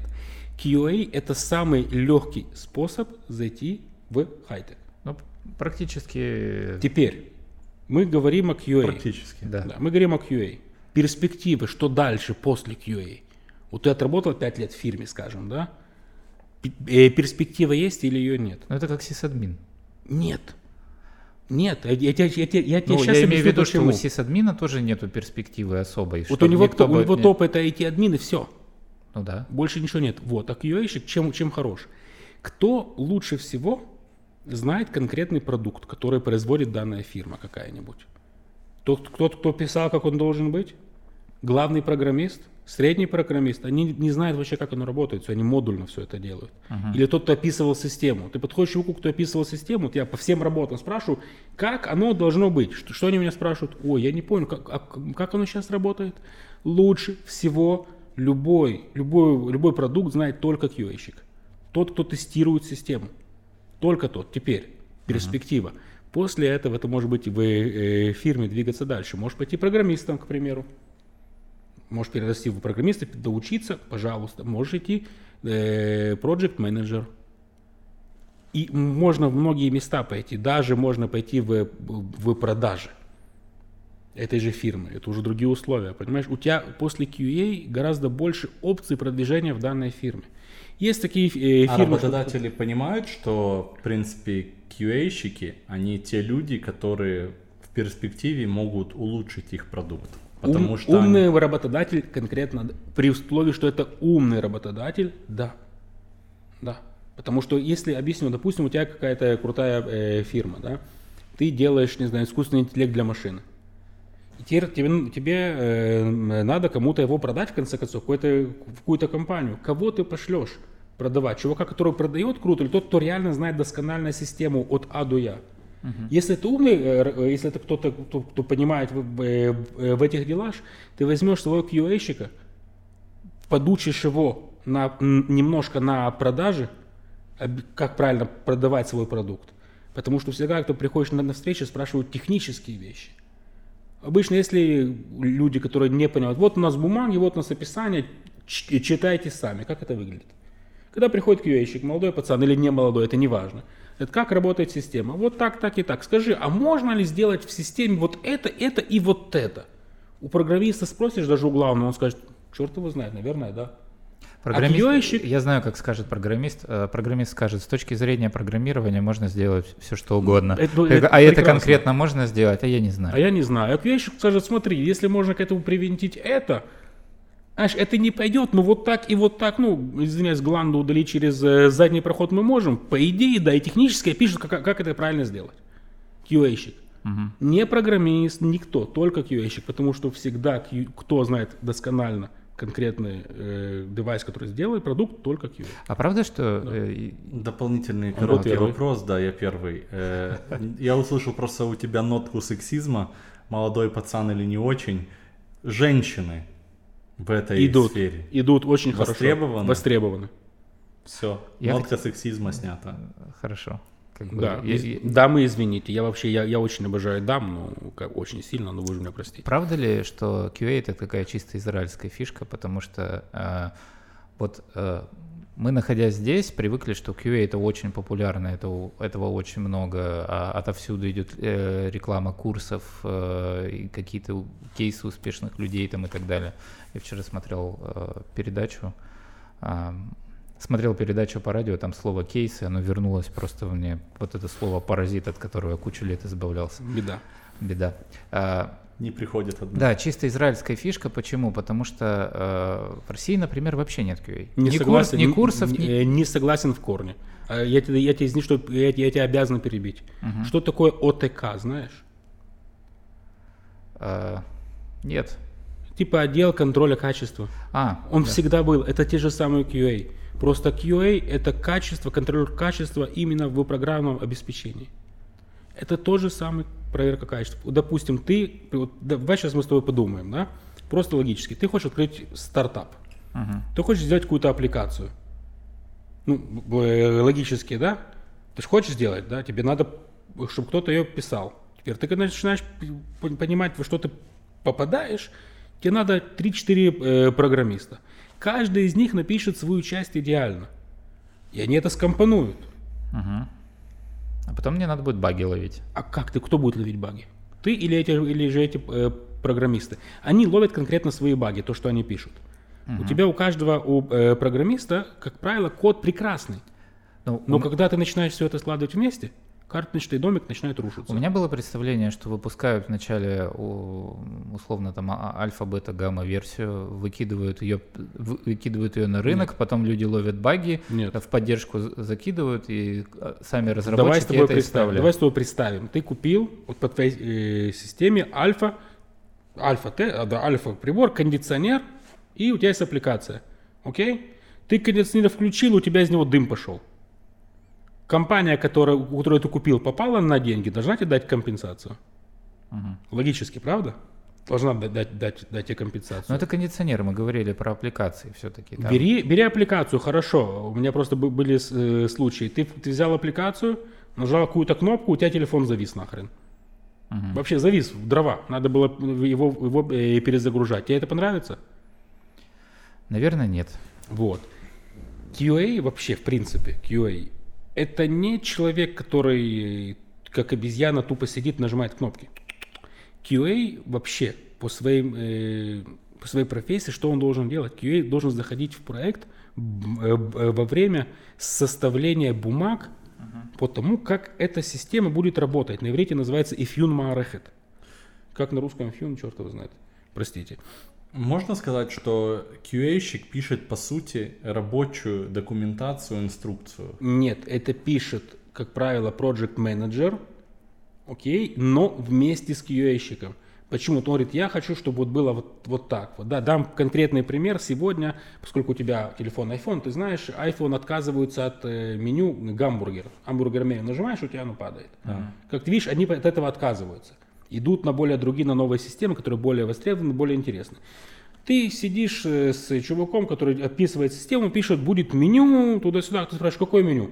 Как какое? Hamburger меню? Говорит, Нет, ты что, это уже это прошлый век, братан, давай другое. А какое? И вот так вы сидите и думаете вместе. Вот только так. QA-щик не пи- он пишет документацию совершенно другого То плана. есть ты подключаешься на уровне проектирования. На уровне сам. проектирования вообще нормальная фирма берет пра- правильного QA-щика, а вообще на уровне проекта. Когда ты начинаешь думать о проекте, желательно взять с собой QA-щика. Почему? Потому что проекты менеджера это может быть это может быть QA-щик в прошлом, да, но он может забыть и не учесть много факторов. Я думал, э, этими интерфейсными делами какие-то UX-еры занимаются. Они дол- Не- Нет, нет, это все делается. Еще раз, они могут это делать, я не спорю. Но всегда, всегда, вот пишут какой-то документ, да, всегда дают на ревью, на просмотр QA-щику. Мгм. Чем больше у него опыта, тем лучше. Допустим, у нас сегодня в компании хотят сделать, делают какие-то новые книжечки для пользователей, да, по новой системе. Потому что система иногда меняется, да, там что-то прибавить, что-то убавить надо. Делают новые книжки. Кому они шлют, чтобы, э, чтобы на них посмотрели? Всем, включая QA. Мгм. И, как правило, все фу и фе идут с нашей стороны, а не со стороны там, ди- директоров и прочее. Как правило, мы начинаем плеваться, говорить, вот это уберите, это добавьте. Но мы не командуем, понимаешь? Мы, не, мы, мы, мы можем советовать. Если, скажем, есть баг какой-то критический, и компания хочет э, выпустить это в продукцию, мы говорим, ребята, у вас тут большая проблема. Но нам главное об этом сказать и показать, а их уже решение, будет эта проблема или нет. Перейдем к следующему блоку, очень важному. Порог вхождения в эту профессию. Возможно ли человеку на сегодняшний день пройти какие-то сейчас 21 век, интернет, YouTube, э, Google, миллион тысяч курсов, э, всевозможных э, программ, можно с торрента скачать себе бесплатно Легко. абсолютно. Можно ли самообучиться и без какой-то бумажки найти работу? Однозначно, да. И я расскажу сейчас почему, попробую дать примеры. Давай рассмотрим примеры. Э, Я был э, в одной компании, работал под названием HealthWatch, она у меня написана в э, LinkedIn. Э, Я пришел туда работать как qa Но, понимаешь, когда работал в Сандиске, в Сандиске мы проверяли диски SSD. Там у нас было не, не столько э, э, именно вот массивная работа как QA, а именно как э, тестировщик. Ты не писал сценарий. Вообще, как понять, QA-щик хороший или нет, потому как он сценарий на проверку, как он пишет тестовую э, документацию, а не так, как он проверяет. Вот потом я начал потихонечку все это писать, но э, я в Сандиске больше делал, и именно был как э, тестировщик. Когда я пошел в эту компанию медицинскую, мне, я ему рассказал, что, ребята, я сделал курс в свое время, я понимаю в IT, я, я понимаю многое, но вот кон- конкретно проверки от А до Я я не, я, я не писал тесты. Говорит, хорошо, ну ты ж курс сделал? Да. Ты IT знаешь? Да. Давай мы тебе предложим работу. Сколько это был стартап? Э, На то время будешь у нас и QA, и IT-админ. Говорю, ребята, знаете, подходит. Меня взяли. Потом я на следующий день прихожу к начальнику, говорю, почему что меня взял? Я же как бы QA-щик, как бы то, что вам надо, я знаю плохо. Говорит, смотри, я вижу, что ты первый хороший человек, второй ты знаешь IT. А это мы, мы тебе А покажем. третье, где ты служил? Это, это было потом. И с, и с кем? А этого знаешь? Нет, это, нет, это, это, это потом меня спросил, это потом меня спросил самый главный начальник и оказалось, у нас есть общие друзья. Вот как, связи. Вот это, это тоже было. Э, Вот. И я говорю, смотри, как ты меня вообще говорю, смотри, я даже был готов взять человека без курса, но мне надо, чтобы были какие-то у него первичные знания. И такие компании есть. Их не очень много, но они есть. Потому что бывает такое, что есть особый проект, который э, делают, да, и этому невозможно научить. Мгм. Мы сейчас можем говорить о всем, что угодно. Любая, допустим, у нас какой-то проект особый, на QA этому не учат. Вообще, чтобы вы, вы поняли, QA, сама вообще учеба QA, э, как правильно сказать, они не будут вам, э, не, не будут вас учить работе, они будут вас учить тому, как принято работать, что делают обычно. Но я, я читал программу, э, там, допустим, э, есть курс по написанию сценариев, допустим. Ну, Это если ты умеешь расписать сценарий правильно. ну, то есть этому учат конкретно писать сценарий, использовать. Ну, У- Нет, тебя учат, да, тебя учат с примерами, но когда ты попадаешь в реальную жизнь, ты понимаешь, что то, что тебя учили, это фло. э, забудьте и, все, что чему вас в принципе, да, но ты должен понять технику. Потому что там, допустим, когда учился я в э, хакерию, они не учили нас почему-то одной вещи под названием API. Я когда понял, что такое API, у меня волосы встали дыбом, и я не мог понять, почему нас этому не учили. Что такое API? Грубо говоря, ты открыл электронную почту, Gmail, Да, написал все имя, зна- знают, что такое API. ну, я, я, я, я сейчас, я, это сейчас я очень легко объясню, что такое API. да. Пишешь имя, пароль и нажимаешь кнопку «Ввод». Телефон посылает запрос API, сейчас неважно какой, это, грубо говоря, слово API, запрос на сервер, что вот такой Василий Пупкин хочет войти. Вот имя, пароль. Это правильно или неправильно? Сервер отвечает «да». Телефон заходит, а потом тебе показывается твоя электронная почта, твое имя, все твои данные, которые находятся в базе данных. Но надо же как-то их вытащить из базы данных. Вот это запросы. Ну да. Нас этому вообще не учили. Странно, хотя, да, и место прикольно. Нас этому не учили. Когда я, я, я, я, э, начал работать, я понимаю, что я это не знаю. Хорошо, что мне, мне э, попался хороший э, программист. Говорит, ты, ты же все остальное знаешь, да, я тебе сейчас покажу. Он мне показал, как это работает, я понял, что это фигня. Но если бы, меня, если бы я не умел работать со серверами до этого, мне бы заняло реально много времени в, это, в эту, что, эту хрень понять, потому что реально получаешь какая-то хрень. Ты не знаешь, эти все, этим все пользуются. Вот такая вот беда. И еще проблема с QA это возраст. Первоначальный э, возраст. Если вам больше, чем 35, и особенно если нету английского, занимайтесь чем-нибудь другим. Мой такой дружеский совет. Почему проблема вся это найти первую работу? Если после 35 ты будешь хотеть искать что-то, именно первую работу и английского нету, м-м, это не будет работать. Я не говорю, что, не- что это невозможно, но это почти приравнивается как невозможно. Первую работу именно в Израиле ты QA, да. Да, А если, если- скажешь, а- а если ты уже там- работал где-то там, то нет никаких проблем. Я лично знаю ребят, которые сейчас находятся в нашей замечательной стране, э, репатриировались. Я, меня просили не говорить откуда, потому что может быть понятно. Я лично их знаю, я встречаюсь с многими ребятами. Работали в своей стране на израильскую компанию, Мгм. теперь приехали в Израиль и подписали контракт в Израиле на эту же фирму. Один на 15 тысяч шекелей, второй на 18. Улим Хадашим. Ну, это, Как, как тебе, как вам Маскора для Улима это первое? неплохо. Это очень круто, причем это работает. Главное, чтобы если ты, если ты работаешь там, то, скорее всего, у тебя уже английский есть, хотя бы какой-нибудь. Не, ну это естественно, да. Ну вот вообще, как говорит, сфера IT, неважно сейчас какая, мы сейчас говорим о сфере вообще по всему по хай-теку, нет английского, не лезь. Мой такой дружеский совет, потому что э, потратишь кучу денег впустую. Почему впустую? Ты думаешь, как, я вначале сделаю курс, потом пойду на курс английского, а потом буду искать работу.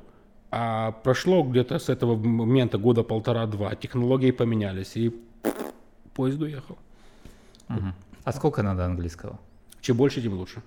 Хотя бы, чтобы ты мог открыть техническую книгу какую-нибудь или технический сайт, Мгм. залезть и понять, что там от тебя хотят. Дам конкретный пример. Есть сайт, где все, все программисты, если сейчас среди нас есть программисты, кто смотрит, скажите, я прав или нет, или закидайте гнилыми э, помидорами. Сайт называется Stack Overflow. Это сайт для программистов, где любой программист может сказать, ребята, у меня есть такая-то проблема, как мне ее написать на таком-то или таком-то языке или модуле. И, как правило, там ребята умные подсказывают, как это делать. Если вы открываете этот сайт, заходите в любую проблему, которую человек описал, как, грубо говоря, это как что-то и форум, и не форум, это очень большая база данных. На любую проблему ткните, если вы поймете, что там хотят, в чем проблема и как ее смогли решить, я не говорю, про, я не говорю о написанном коде, я говорю кон- конкретно об описании. Если вы это понимаете, то да, пожалуйста. Если видите, что для вас там очень-очень туго, м-м, это не будет работать. У меня друг э, программист в Одессе, тоже в очень серьезной компании, и делают они проекты и для Израиля, и для Канады. Вот, он говорит, что э, работа моя — это 6 часов именно работа с проектом, и еще, условно говоря, 6 часов — это поиск решений, это самообучение, это изучение новых методик, изучение новых подходов, языков. Как раз вот на форумах он говорит, Google становится для тебя... Google в э, помощь. Google в помощь становится для тебя э, основным местом вообще жительства. Я думаю, что это вообще во всем IT. да. Сегодня нету ни одного программиста, который пишет код без каких-то дополнительных ресурсов. Не- этого нету. Конечно. Этого просто тупо нету. Это невозможно. То Дам, дам тебе пример. Ты делаешь, ты делаешь, э, ты э, занимаешься разработкой аппликации на андроиде, да? К примеру, или на, А- на iOS. Ты любишь iPhone, давай скажем iOS, да. Я просто больше Android, он больше iOS. Ну, неважно. Ты любишь его, да, классно. Ты пишешь программы, ты умеешь менять кнопки, ставить их на розовый цвет. Но вдруг тебе надо просканировать QR. Код QR, штрих-код. Надо в интернете скачать библиотечку. Оставь библиотеку, тебе нужно включить камеру. Ты знаешь, как ее включить, да? И тут ты понимаешь, что на твоей системе, как ты включаешь камеру, автофокус не работает. А как это решить? Google в помощь. И ты скачиваешь, даже так скачиваешь и, и библиотеки, смотришь решение, как, как обходит это решение. Нет сегодня программиста, нету, кто умеет все писать с нуля без дополнительной информации. Да, ты эту библиотеку скачал, а она не работает. О, а почему? а у ты тебя пишешь- Java 6, она должен 8 или 9. И, Да, а, и ты, иди, и ты идешь на форум, и там спрашиваешь, а вот у меня такая ситуация. Тебе там при- приходит 30 человек, начинают писать, что если э, что есть такие версии библиотеки, такие версии библиотеки, надо использовать такие настройки, такие настройки, попробуй это, попробуй это, и ты просто все время сидишь на, эт- на, на каких, на каких-то Объясняю, форумах. и нет, по- это, по это очереди- почти так. Это просто когда программист спрашивает, он, он- он просит помощи, он уже пишет заранее, на чем он работает, на каком проекте, то бишь на какой системе, на каких базах и на каких деле, ну каких э, би- и библиотеках, чтобы было проще. Вот тогда, и вот тогда тебе 30 человек, тебе 30 человек закидывают правильными решениями, но каждый сделает это другой дорогой.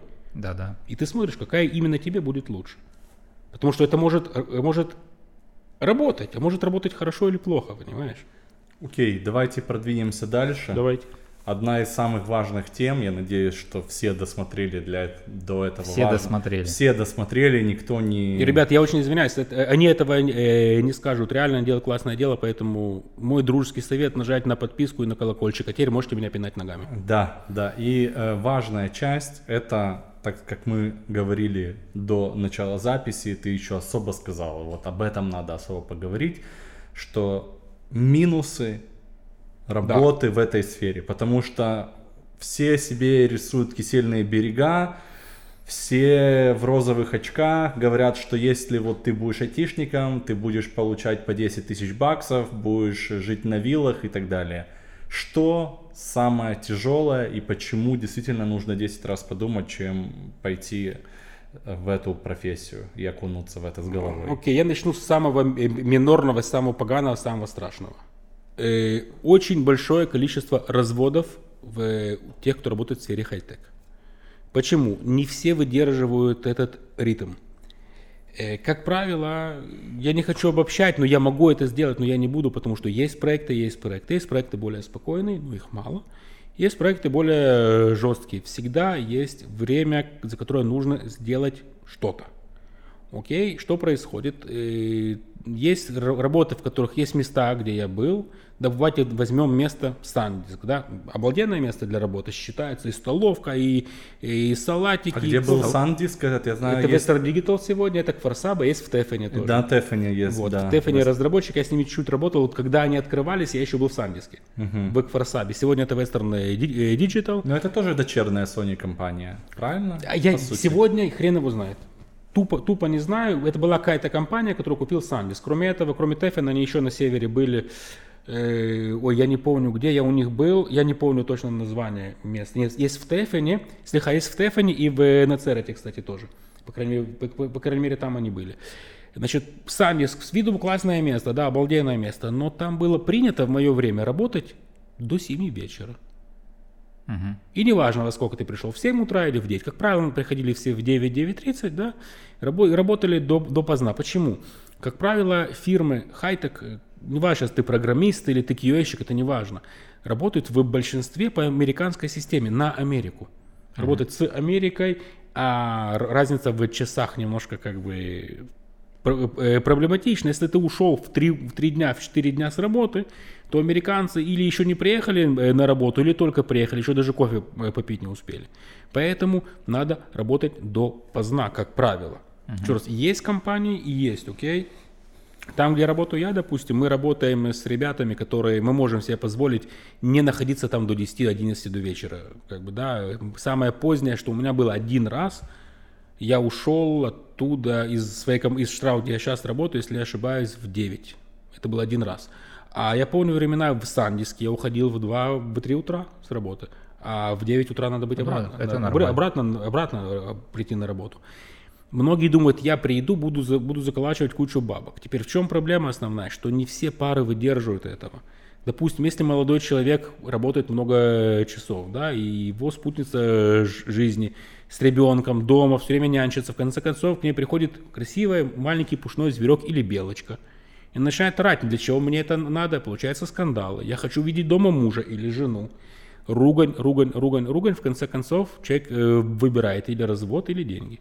Или как-то дойти до общего знаменателя. У меня, думаете, не было проблем с женой? Тоже были, но я А объяснил. можно персональный график получить, если ты хороший специалист? Невозможно? Как? Ну, не знаю. У меня был персональный график, например. Я приезжал, я работал допоздна, там, до 11, до 10, но я мог на работу приехать в час. Смотри, это можно, но не везде. Объясню почему. Когда ты посередине проекта или ближе к концу проекта, есть много совещаний. А совещания могут быть и утром, днем, и вечером, если тебя утром нет. Мгм. Вот это вот большая проблема. Сегодня с помощью пандемии, из- из- я именно говорю с помощью пандемии, наконец-то поняли, что можно работать дома. Потому что до этого не всем давали и не хотели давать работать дома. Даже в фирмах, где я работал, я мог взять девайс и тупо сидеть дома, делать ту же работу. Не хуже. Не теряя производительность, может быть, даже больше. Потому что мне не надо куда-то идти за едой, да, меня там туалет прямо вот здесь, и еда вот уже вот на кухне в процессе работы могу готовить. Этого не понимали и было трудно. И именно благодаря пандемии наконец-то поняли, что так и можно, блин, работать дома. Вот. И это может быть, это, вот, может быть, эта пандемия немножко изменит э, мировоззрение мирового Но хай-тека. это именно американцы виноваты, ты считаешь? Почему? Я не, американцы- не про пандемию сейчас я- говорю, я- а про сдвинутый график в То есть, по сути, из- по сути, как бы Частично, да. из-за того, что практически весь мировой трафик, да, хай-тека, он направлен как бы на Северную Америку. Ну, И уже в большинстве Есть же случаев и, и на. Китай тоже очень сильно. И на Китай тоже, ну, с китайцами надо уметь работать. А самое, я сейчас немножко поменяю тему, самое классное это работать с товарищами индусами. Почему? У них слова нет в лексиконе нету. Ты говоришь, дорогой мой, мне надо, чтобы ты сделал там кое-что, сегодня будет сделано. Yes! Оставших понять невозможно, когда они говорят на, говорят на, на английском. Ты сидишь вот так вот, и он что-то тебе говорит, а ты понимаешь, что ты понимаешь английский, и ты понимаешь, что он как бы говорит, но ты не понимаешь. на Он каком. на, на, су- на суахиле, да, на каком-то? Нет, английский. Нет, у них очень такое э, специфическое произношение. Да, кстати, был такой у меня еще прикол. Я работал с э, товарищами индусами. Пишу одному на, на- э, на- беру Google Translate, пишу э, доброе утро на хинди. Я пишу, он говорит, о, типа нет, я, я не говорю на инди, я говорю на, на марате. Хорошо. Второму чуваку пишу на марате доброе утро, хотя они сидят в одном здании, в одном, а я говорю на инди. И вот иди, иди, иди потом пойми. И у них нет слова такого, нет. Вот если он говорит, вот ты говоришь, ты можешь сделать что-то, он тебе говорит yes. И вот тут ты должен понимать, что, скорее всего, у тебя проблема. Юстон, у нас проблемы. Потому что индусы, когда говорят «да», это не значит, что «да». Вот это большая проблема. И сейчас многие как бы отказываются уже от индусов и идут на Украину. И, и- и- и частично это Беларусь тоже, да, но Украина очень сильно. Может, русский скоро будет востребованный язык. Э, русский, украинский. В России, как, как я понял, может быть, я в чем-то ошибаюсь, проблема с э, налогами. Сколково будет построен, не сомневайтесь. Это оно построено, и деньги заряжены. Деньги уже потрачены. Деньги потрачены. Вопрос для, для каких целей? Ну, еще раз, все, все может быть, но сегодня дешевле работать и качественнее это Украина. Все-таки еще по минусам и по таким серьезным каким-то вот, кроме, ты так сказал, семья. А у кого нет семьи? У кого Значит, им дорога... семьи, Ты хочешь отыскать себе дом, ты хочешь отыскать себе семью. Окей, у тебя, как правило, когда у тебя проект подходит к концу, у тебя личной жизни не то, что нету, она минус.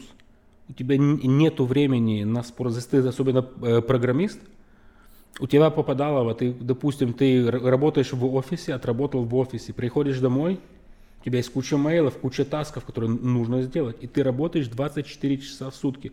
Что я очень э, часто вижу, я на это обращаю внимание, я знаю, что происходит, поэтому я знаю. Я при, до, до этого карантина долбанного, я приходил на детские ме- мероприятия, да, там дети, там э, на какие-то кружки, э, выступления, ты видишь такую ужасающую картину. Сидит родитель с ребенком, должен смотреть на сцену, а он сидит с, с э, лэптопом и пишет код. Вот это меня просто... Я почему не пошел в программирование? Я сделал курс автомации. Я считаюсь тоже как, в принципе, э, э, уже программер, да, но я туда не иду. А еще в поезде э, пишет код в ту дорогу, дорогу по дороге на работу и по дороге обратно с работы. Но это, это мелочи в поезде, понимаешь? Когда ты приходишь с ребенком на представление, ребенок должен танцевать или петь песенку, Мгм. ты обычно, скорее всего, будешь смотреть на него, да, на ребенка. А тут получается, что многие детей ставят на, семью и детей ставят на второй план. Потому что у них выхода нет. Почему? Потому что если если они это не сделают, им скажут, ну-ну-ну, а почему ты не сделал? Вот И мораль- зарплата, секундочку, дальше. Теперь, я извиняюсь, перебью, ты, щас- ты еще будешь э, дальше спрашивать. Как работает зарплата в хайтеке?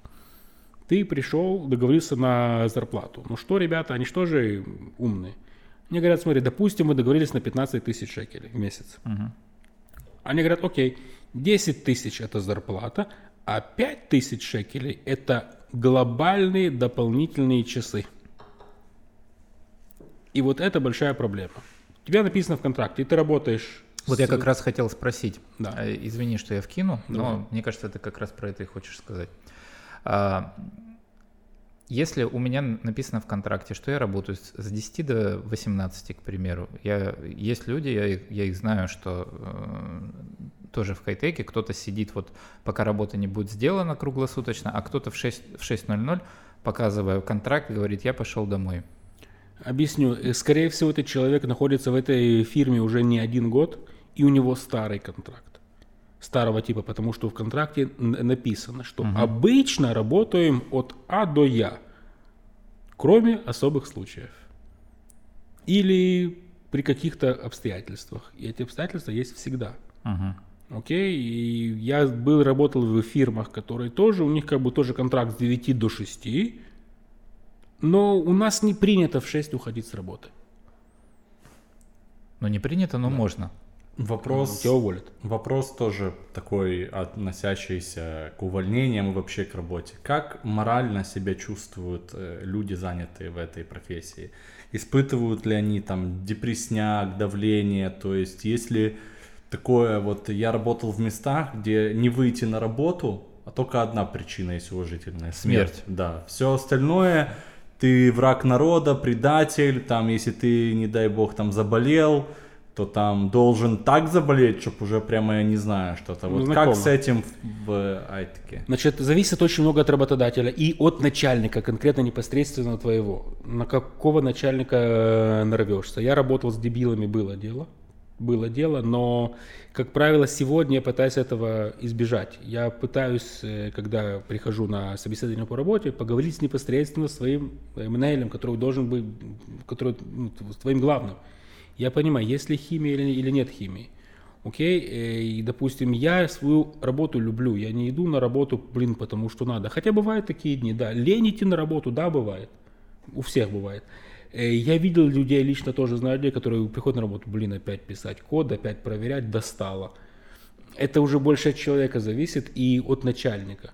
В большей степени от начальника, потому что если начальник нормальный, да, начальник, то и работник будет хорошо. Почему в хайтеке, вот вы, вы, вы, может быть, были в офисах или видели по фильмам, постоянно много кофе, всякого, еды, куча всего, Даже диваны, видел пивасики там. пивасики. Почему? Им пытаются максимально сделать комфортные условия, чтобы им не хотелось, первое, идти домой, а второе, чтобы им было максимально приятно, как дома даже лучше, в офисе, чтобы им было, при- чтобы именно они больше были. В Гугле есть комнаты для сна, я знаю. Э, Чтобы вообще домой не уходили. Два часа пошел, поспал и дальше вышел. Смотри, я когда работал в Сандиске, у нас там был спортзал, душ, и кроме этого у нас была комната где-то размера чуть больше вот вашей, и вся комната завалена пуфами. Одни пуфы. Как на русском пуфы? Пуфы. Пуфы. Окей, куча пуф, причем были такие 2 на 2, 5 на 5 даже было парочку.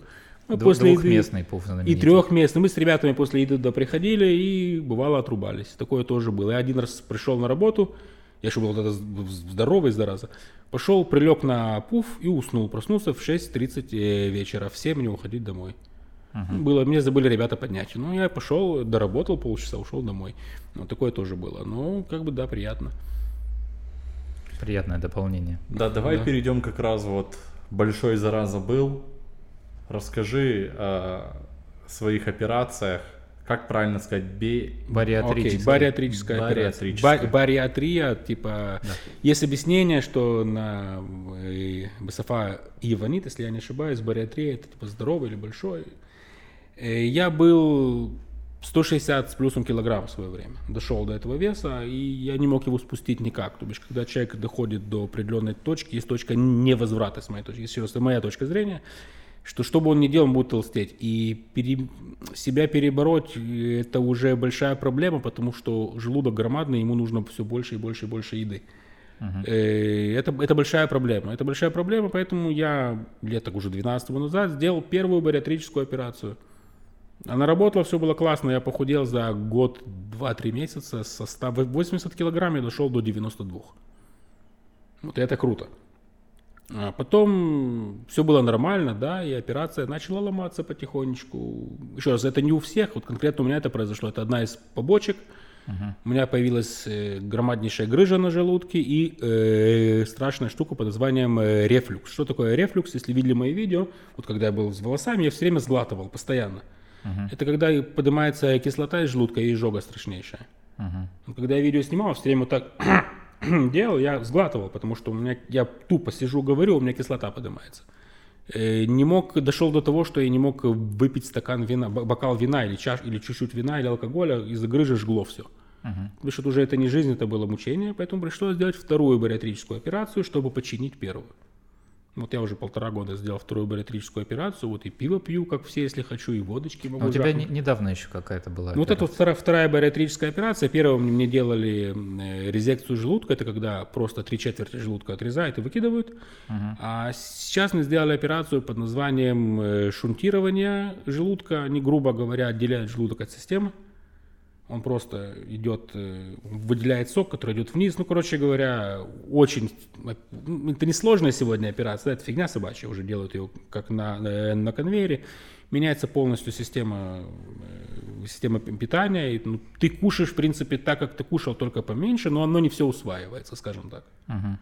Ну ты это по медицинским, да, делал? показания? Вторую операцию, да, я, я все делал по медицинским. Просто первую я сделал, потому что я, я реально был ужасный, большой.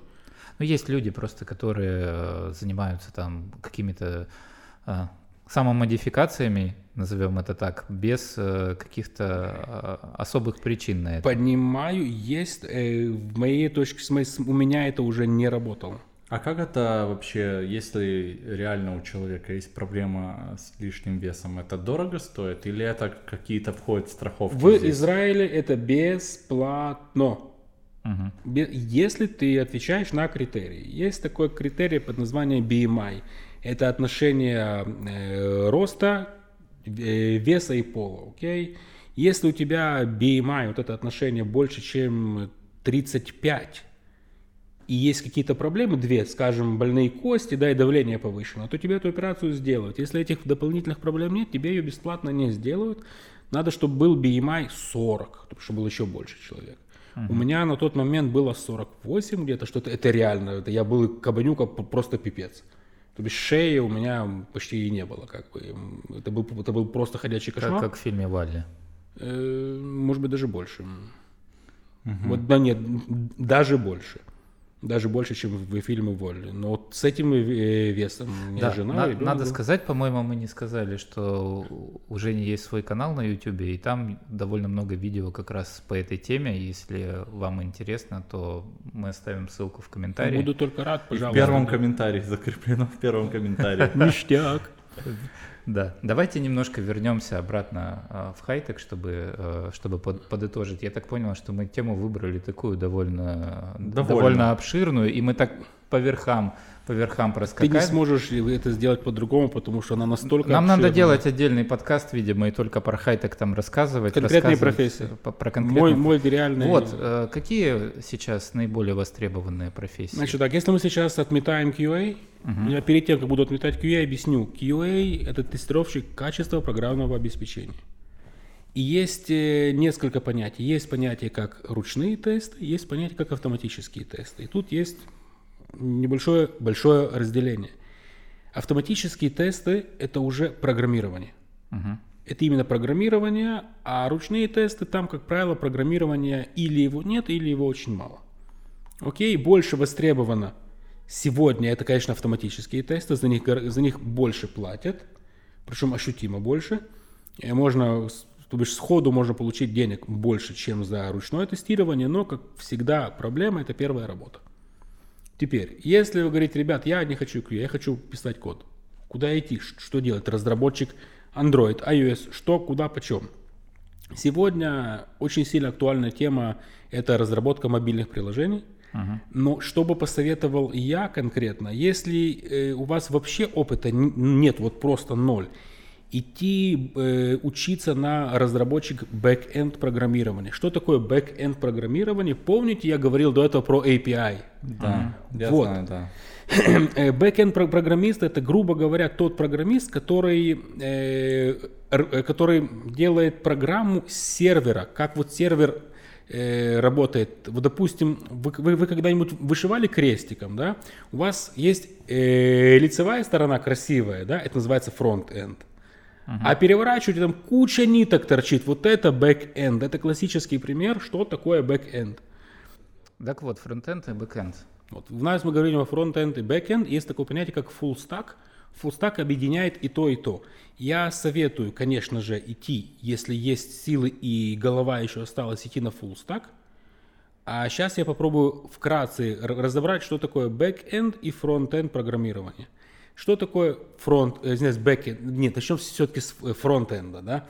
Вы вы берете аппликацию в руки, включаете, у вас появляются некие картиночки и кнопочки. Открываете сайт, у вас появляется какой-то текст, тоже кнопочки, всякое такое. Вот это вот фронт-энд, это то, что визуально показывается клиенту. Есть такое понятие, как бэк-энд. Это немного проще. Это программирование стороны сервера. Дам классический пример. Берете вышиванку крестиком снаружи. С лицевой стороны он видно классно, красиво, а с другой стороны происходит полная жесть. Вот эта вот жесть называется бэкенд программирование. Но насколько я знаю, бэкэнд, он э, осваивается гораздо, п- Гораздо проще. чем фронтенд. Там вообще, э, если ты без образования, вилы очень тяжело. Э, Нет, там главное, чтобы у тебя была голова. И почему сказал, очень важно, чтобы была светлая голова. Если голова сейчас захламлена чем-нибудь, проблемами, или ты понимаешь, что ты плохо усваиваешь э, материал, м-м, это не будет работать. И неважно, бэкенд или фронтенд. А я вообще советую идти как бы идти тупо на full stack. Если хотите быть э, программером в этой сфере, full stack, с моей точки зрения, это самое то. Но если на full stack уже голова не такая, то все-таки идти на back-end. На back-end проще найти первую работу, чем на ск- Сколько я смогу? Ну, ты уже сказал, сколько можно а, в идеале на первой работе получить. Я не А, говорил, сколько можно первой работе в Я тоже получить. первый раз слышу. Я не Ты говорил. сказал, что приехали Алимы, и на первой работе... 15 тысяч шекелей, они приехали, потому что у них был опыт оттуда, их знали, это, это- эта фирма их знала. Окей, сколько можно получить на первой работе? Окей, давайте рассмотрим э, два варианта развития событий по поводу э, первой работы. Первая работа есть компании, у которых есть такое понятие, как Даргот Сахар, э, ступени э, зарплаты. Окей, и неважно, как бы ты ни крутился, дам пример. Первая ступень, скажем, у них от 7 до 10. У меня тут э, на каждый, каждый раз кто, кто-нибудь говорит окей, и у меня окей Google включается. Не надо на говорить, мне, что тоже все включится, и часы тоже это будет жесть полная. Э, понял, будем менять это слово, будем пробовать. Значит так, есть ступени по э, э, зарплатам. Я лично знаю одну молодую даму, которая пришла устраиваться на первую работу, попросила 8 тысяч шекелей и думала, что попросила очень много. Э, Прошла собеседование, к ней перезвонили и попросили прощения. Говорят, ты извини, нам, ты к нам подходишь, но мы тебе не можем платить так мало по зарплате, на в смысле. У нас в компании принята минимальная зарплата, первая ступень это 12 тысяч шекелей. А она указала в зарплатных ожиданиях, да? Она в, в- в- в ожиданиях она писала вообще э, 8, Ага. чтобы ты понял. Но ее сказали, мы- мы- ну там большая очень компания, она и подошла. А есть такая фишка, допустим, а, вот я хочу сейчас найти первую работу. Ну, и я хочу, но я гипотетически. А, Если я э, где-нибудь на сайтах типа All Jobs и так далее напишу заниженные зарплатные ожидания, потому что мне нужно вход там, я хочу первую работу, мне не важно, я готов там работать на минимум, лишь бы мне зайти, а потом я смогу там, ну, такие мысли. Объясняю, я тебе сейчас это порву в, в, в Давай, клочья и буду давай. объяснять почему. Допустим, ты представь себе, ты работодатель. ты сейчас ищешь работника нормального. Ты знаешь, что сегодня за эту работу, скажем, QA первая работа, и тут я озвучу, сколько платят. Принято на первую работу от 7 тысяч до 15. Ну, 15 я, конечно, э, я, я очень сильно загнул специально. Как правило, 7-12 встречаются примерно на 8,5. Uh-huh. Окей? И теперь представь, ты работодатель. Окей, ты... Да, надо слово это менять, а то будет вообще жесть телефоном. Э, ты ищешь... На Яла я предлагаю. Да, Яла, Валла. Айва Айзарами. И, и ты сейчас хочешь работника. И тут ты понимаешь, что к тебе идет работник, но почему-то все-то просят 7, 8, 9, да, а он просит 5. Значит, он, наверное, уже искал работы, и, наверное, его уже отфутболили с разных мест. Для чего мне такое надо? Ну, то есть это подозрительно. Это очень говоря. подозрительно. Когда ты очень сильно цену делаешь большую, тоже подозрительно. Поэтому мой совет всегда просите больше, больше того, что вам могут предложить. Как mm. это делается, на собеседовании спрашивают, сколько ты хочешь получать, сразу спрашивайте в лоб, сколько у вас в фирме принято платить. Потому что если в фирме есть э, вот эти вот дорогой цехар, что я рассказывал, uh-huh. они обязаны про них сказать. Если вы идете на какую-то работу, вам говорят, вы, вы знаете, что там у вас есть информация, вы достали информацию, что там платят 9 тысяч шекелей, к примеру, да? просите 12. Uh-huh. Почему? Потому что от 10 до 12 это не очень много. Будете просить 15, они даже вас и не позовут. А будут, не знаю, на полторы-две тысячи э, больше просить, первое, а авось, авось это повезет, да, ну максимум будет вместо 10, они хотели 10, вы хотели 12, будет 11. И также очень э, важно, экстремально важно, это какие условия работы. Естественно, очень хорошо читайте любой рабочий контракт. Если вы вообще профан в этом деле, точнее ноль, вы полный, несите контракт к адвокату перед его подписанием. Хорошо, мы поговорили про, э, про QA, про программистов. Как быть э, маркетологом? Вот мне интересует э, такой вопрос. Маркетологи. Я лично с маркетологами практически не имею... Я с, ним, я, я с ними обращаюсь, у меня с, ним, с ними имеется общение по работе, да. Ну, я имею в виду э, все типы э, SEO, SMM, э, PPC. PPC, вот. эти все, я, я понял. Э, большая проблема с моей точки зрения, я хотел идти учиться на это в свое время, но тоже отмел, потому что рынок, с моей точки зрения, перенасыщен этими профессиями очень перенасыщен, потому что, как правило, не идут к какому-то Васе Пупками, ну, да, идут в какую-то фирму. Серьезные фирмы, как, как правило, серьезные, большие, они не идут к какому-то человеку, они обращаются к фирме. Почему? Потому что с фирмы можно требовать. Uh-huh. А с простого человека, кто открыл только свой бизнес, он новенький в этом, нет. Очень трудно, но выживают сильнейшие. Я лично знаю как и хороший, так и плохой опыт в этом – в этом заработать можно, но очень-очень тяжко. Классно. Что в Израиле хорошо, что в Израиле хорошо, что нету в Европе. Сколько времени, вот ты знаешь, ты учишься на это, да, вот на эти на все да, дела. год, год уже учусь. Прекрасно. Сколько времени в Европе, к примеру, э, занимает э, запуск кампейна рекламного? А, по времени? Да. От идеи, да, до его э, воспроизводства. Ну, ну, неделю, может, две. Ну, это еще хорошо обычно это месяц, два, три. В Израиле от получаса до двух-трех дней. Ну, качество соответствующее. Хорошее качество. Ну, как, какой пример? Пример, давай возьмем. Пример, пример хорошего качества. Сегодня, сегодня кампейны, которые проводятся, вот как я вижу в, в, с фирмами, которыми я, я работаю, как правило, на Фейсбуке и на телевидении. Uh-huh. Я сейчас не говорю про ну, я сейчас не говорю про съемку. Uh-huh. Окей, решили сделать контент, фу, решили сделать кампейн, подписали, все, давай, давай идти. От момента идеи до решения занимает, может быть, час, может быть, полчаса, может быть, всего пару дней. То, что его снимут, это уже другое. Я сейчас говорю конкретно вот от того, что думаем, нам нужен рекламный кампейн. Я сейчас не, я сейчас не говорю органический или AdWords, неважно сейчас какой. Угу. До момента начала э, реализации это очень быстро в Израиле. Вот эта это компания Макдональдса, то, что прикольно очень в YouTube они делают приролы вот эти вот перед видео, где сидит где два такой, чувака где вот один сидит, да, где один сидит чувак э, типа такой э, русскоязычный представитель на таком с акцентом иврите, да, говорит, а второй местный, и они там прикалываются, ну и всякие такие. Ну, я думаю, что здесь продакшн довольно долгий все-таки был у этой рекламы. Не, ну, мы не говорим, я сейчас не говорю о контенте рекламы. Но я могу сказать, я говорю о концепте. Мы решили, ну, реклама делать. в Google запускается за 24 часа. Я не говорю тебе, я тебе не говорю про это, я говорю, мы, я компания, окей, я хочу. Угу. Ты, ты сейчас, ты у меня работаешь с, с SEOшник. Я говорю, я хочу, чтобы был кампейн рекламы кофе. Ты говоришь, окей, сейчас подумаю, так, подумал, подумал, надо А, Б, В, Г, Д. Я тебе скажу, мне, что я хочу все SEO подписывать. тебе меньше трех месяцев никто не даст даже в Израиле. Ну, значит, у нас с тобой немножко разный опыт, потому что когда я работал в в этой сфере чуть-чуть, я видел, что это буквально за пару часов, иногда пару дней. Ну, ты знаешь, э, что любой опыт, даже он сверхуспешный, он не всегда повторим. Естественно. То есть бывают случаи, когда там за, э, даже я слышал о случаях, там за несколько часов сайт поднимался, в топ становился. А бывает, что э, расписывают на полгода, на год. И- Я просто и к чему, что в Израиле, как правило, любой кампейн, который хотят э, запустить, со временем идеи до, э, э, до, до конкретного ответа «да» или «нет» занимает очень мало времени. Потому что Израиль страна маленькая и конкуренция очень большая. Если одна сотовая компания сейчас сделала какую-то скидку на что-то, да, вторая компания тоже же она, она хочет как-то словить и подзаработать. Они тоже, поэтому это делается очень быстро.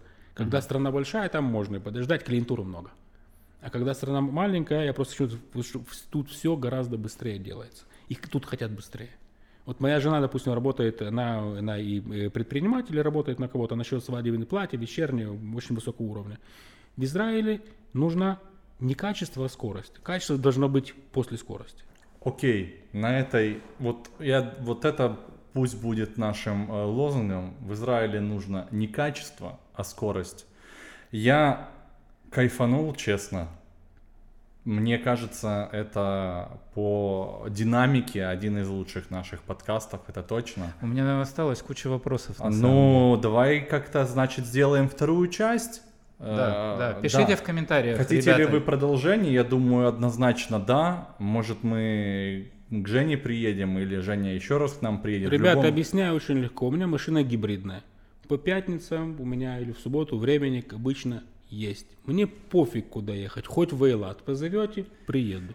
Огромное спасибо. Все ссылки на канал Жени, на наши каналы, на наши контакты. Не забывайте нажать на колокольчик, на кнопку подписки, на кнопку подписки здесь. Да, спасибо. Колокольчик обязателен. Я Ваши... где-то, сл- где-то слышал, что обязательно гость должен просить жать на колокольчик, это дает максимальный эффект. Когда автор канала ни в коем случае не должен это говорить. такое не говорят, сеошник. Да. В любом случае, большое спасибо. Это действительно крутая была встреча, и мы надеемся, что мы вернемся уже к постоянным записям, потому что у нас был такой момент простое, очень жалко, что это произошло в силу разных обстоятельств. Будем стараться делать это максимально э, регулярно. Да, и будем э, пытаться искать э, интересных гостей, чтобы... Ребята, я еще хочу сказать кое-что. Я лично прошу вас не обижаться на них, что не не было много времени видео. Просто это не вы виноваты, это карантин виноват. Вот сколько они меня звали, они меня звали, я должен был приехать, бум, у меня карантин, нафиг. Потом еще что-то, поэтому, дорогие мои, они не виноваты, они делают максимум, что они могут, но получается... Как получается? Получается, как... Но Что мы, выросло, будем, то выросло. но мы будем помнить, что в Израиле важно не качество, а скорость. Каче- поэтому, качество- мы будем, поэтому мы будем делать все максимально быстро, стараться, по Качество крайней как, мере. как второстепенный продукт. Да. Да. Окей, друзья. Спасибо. Спасибо. Пока. Увидимся. Пока. Пока.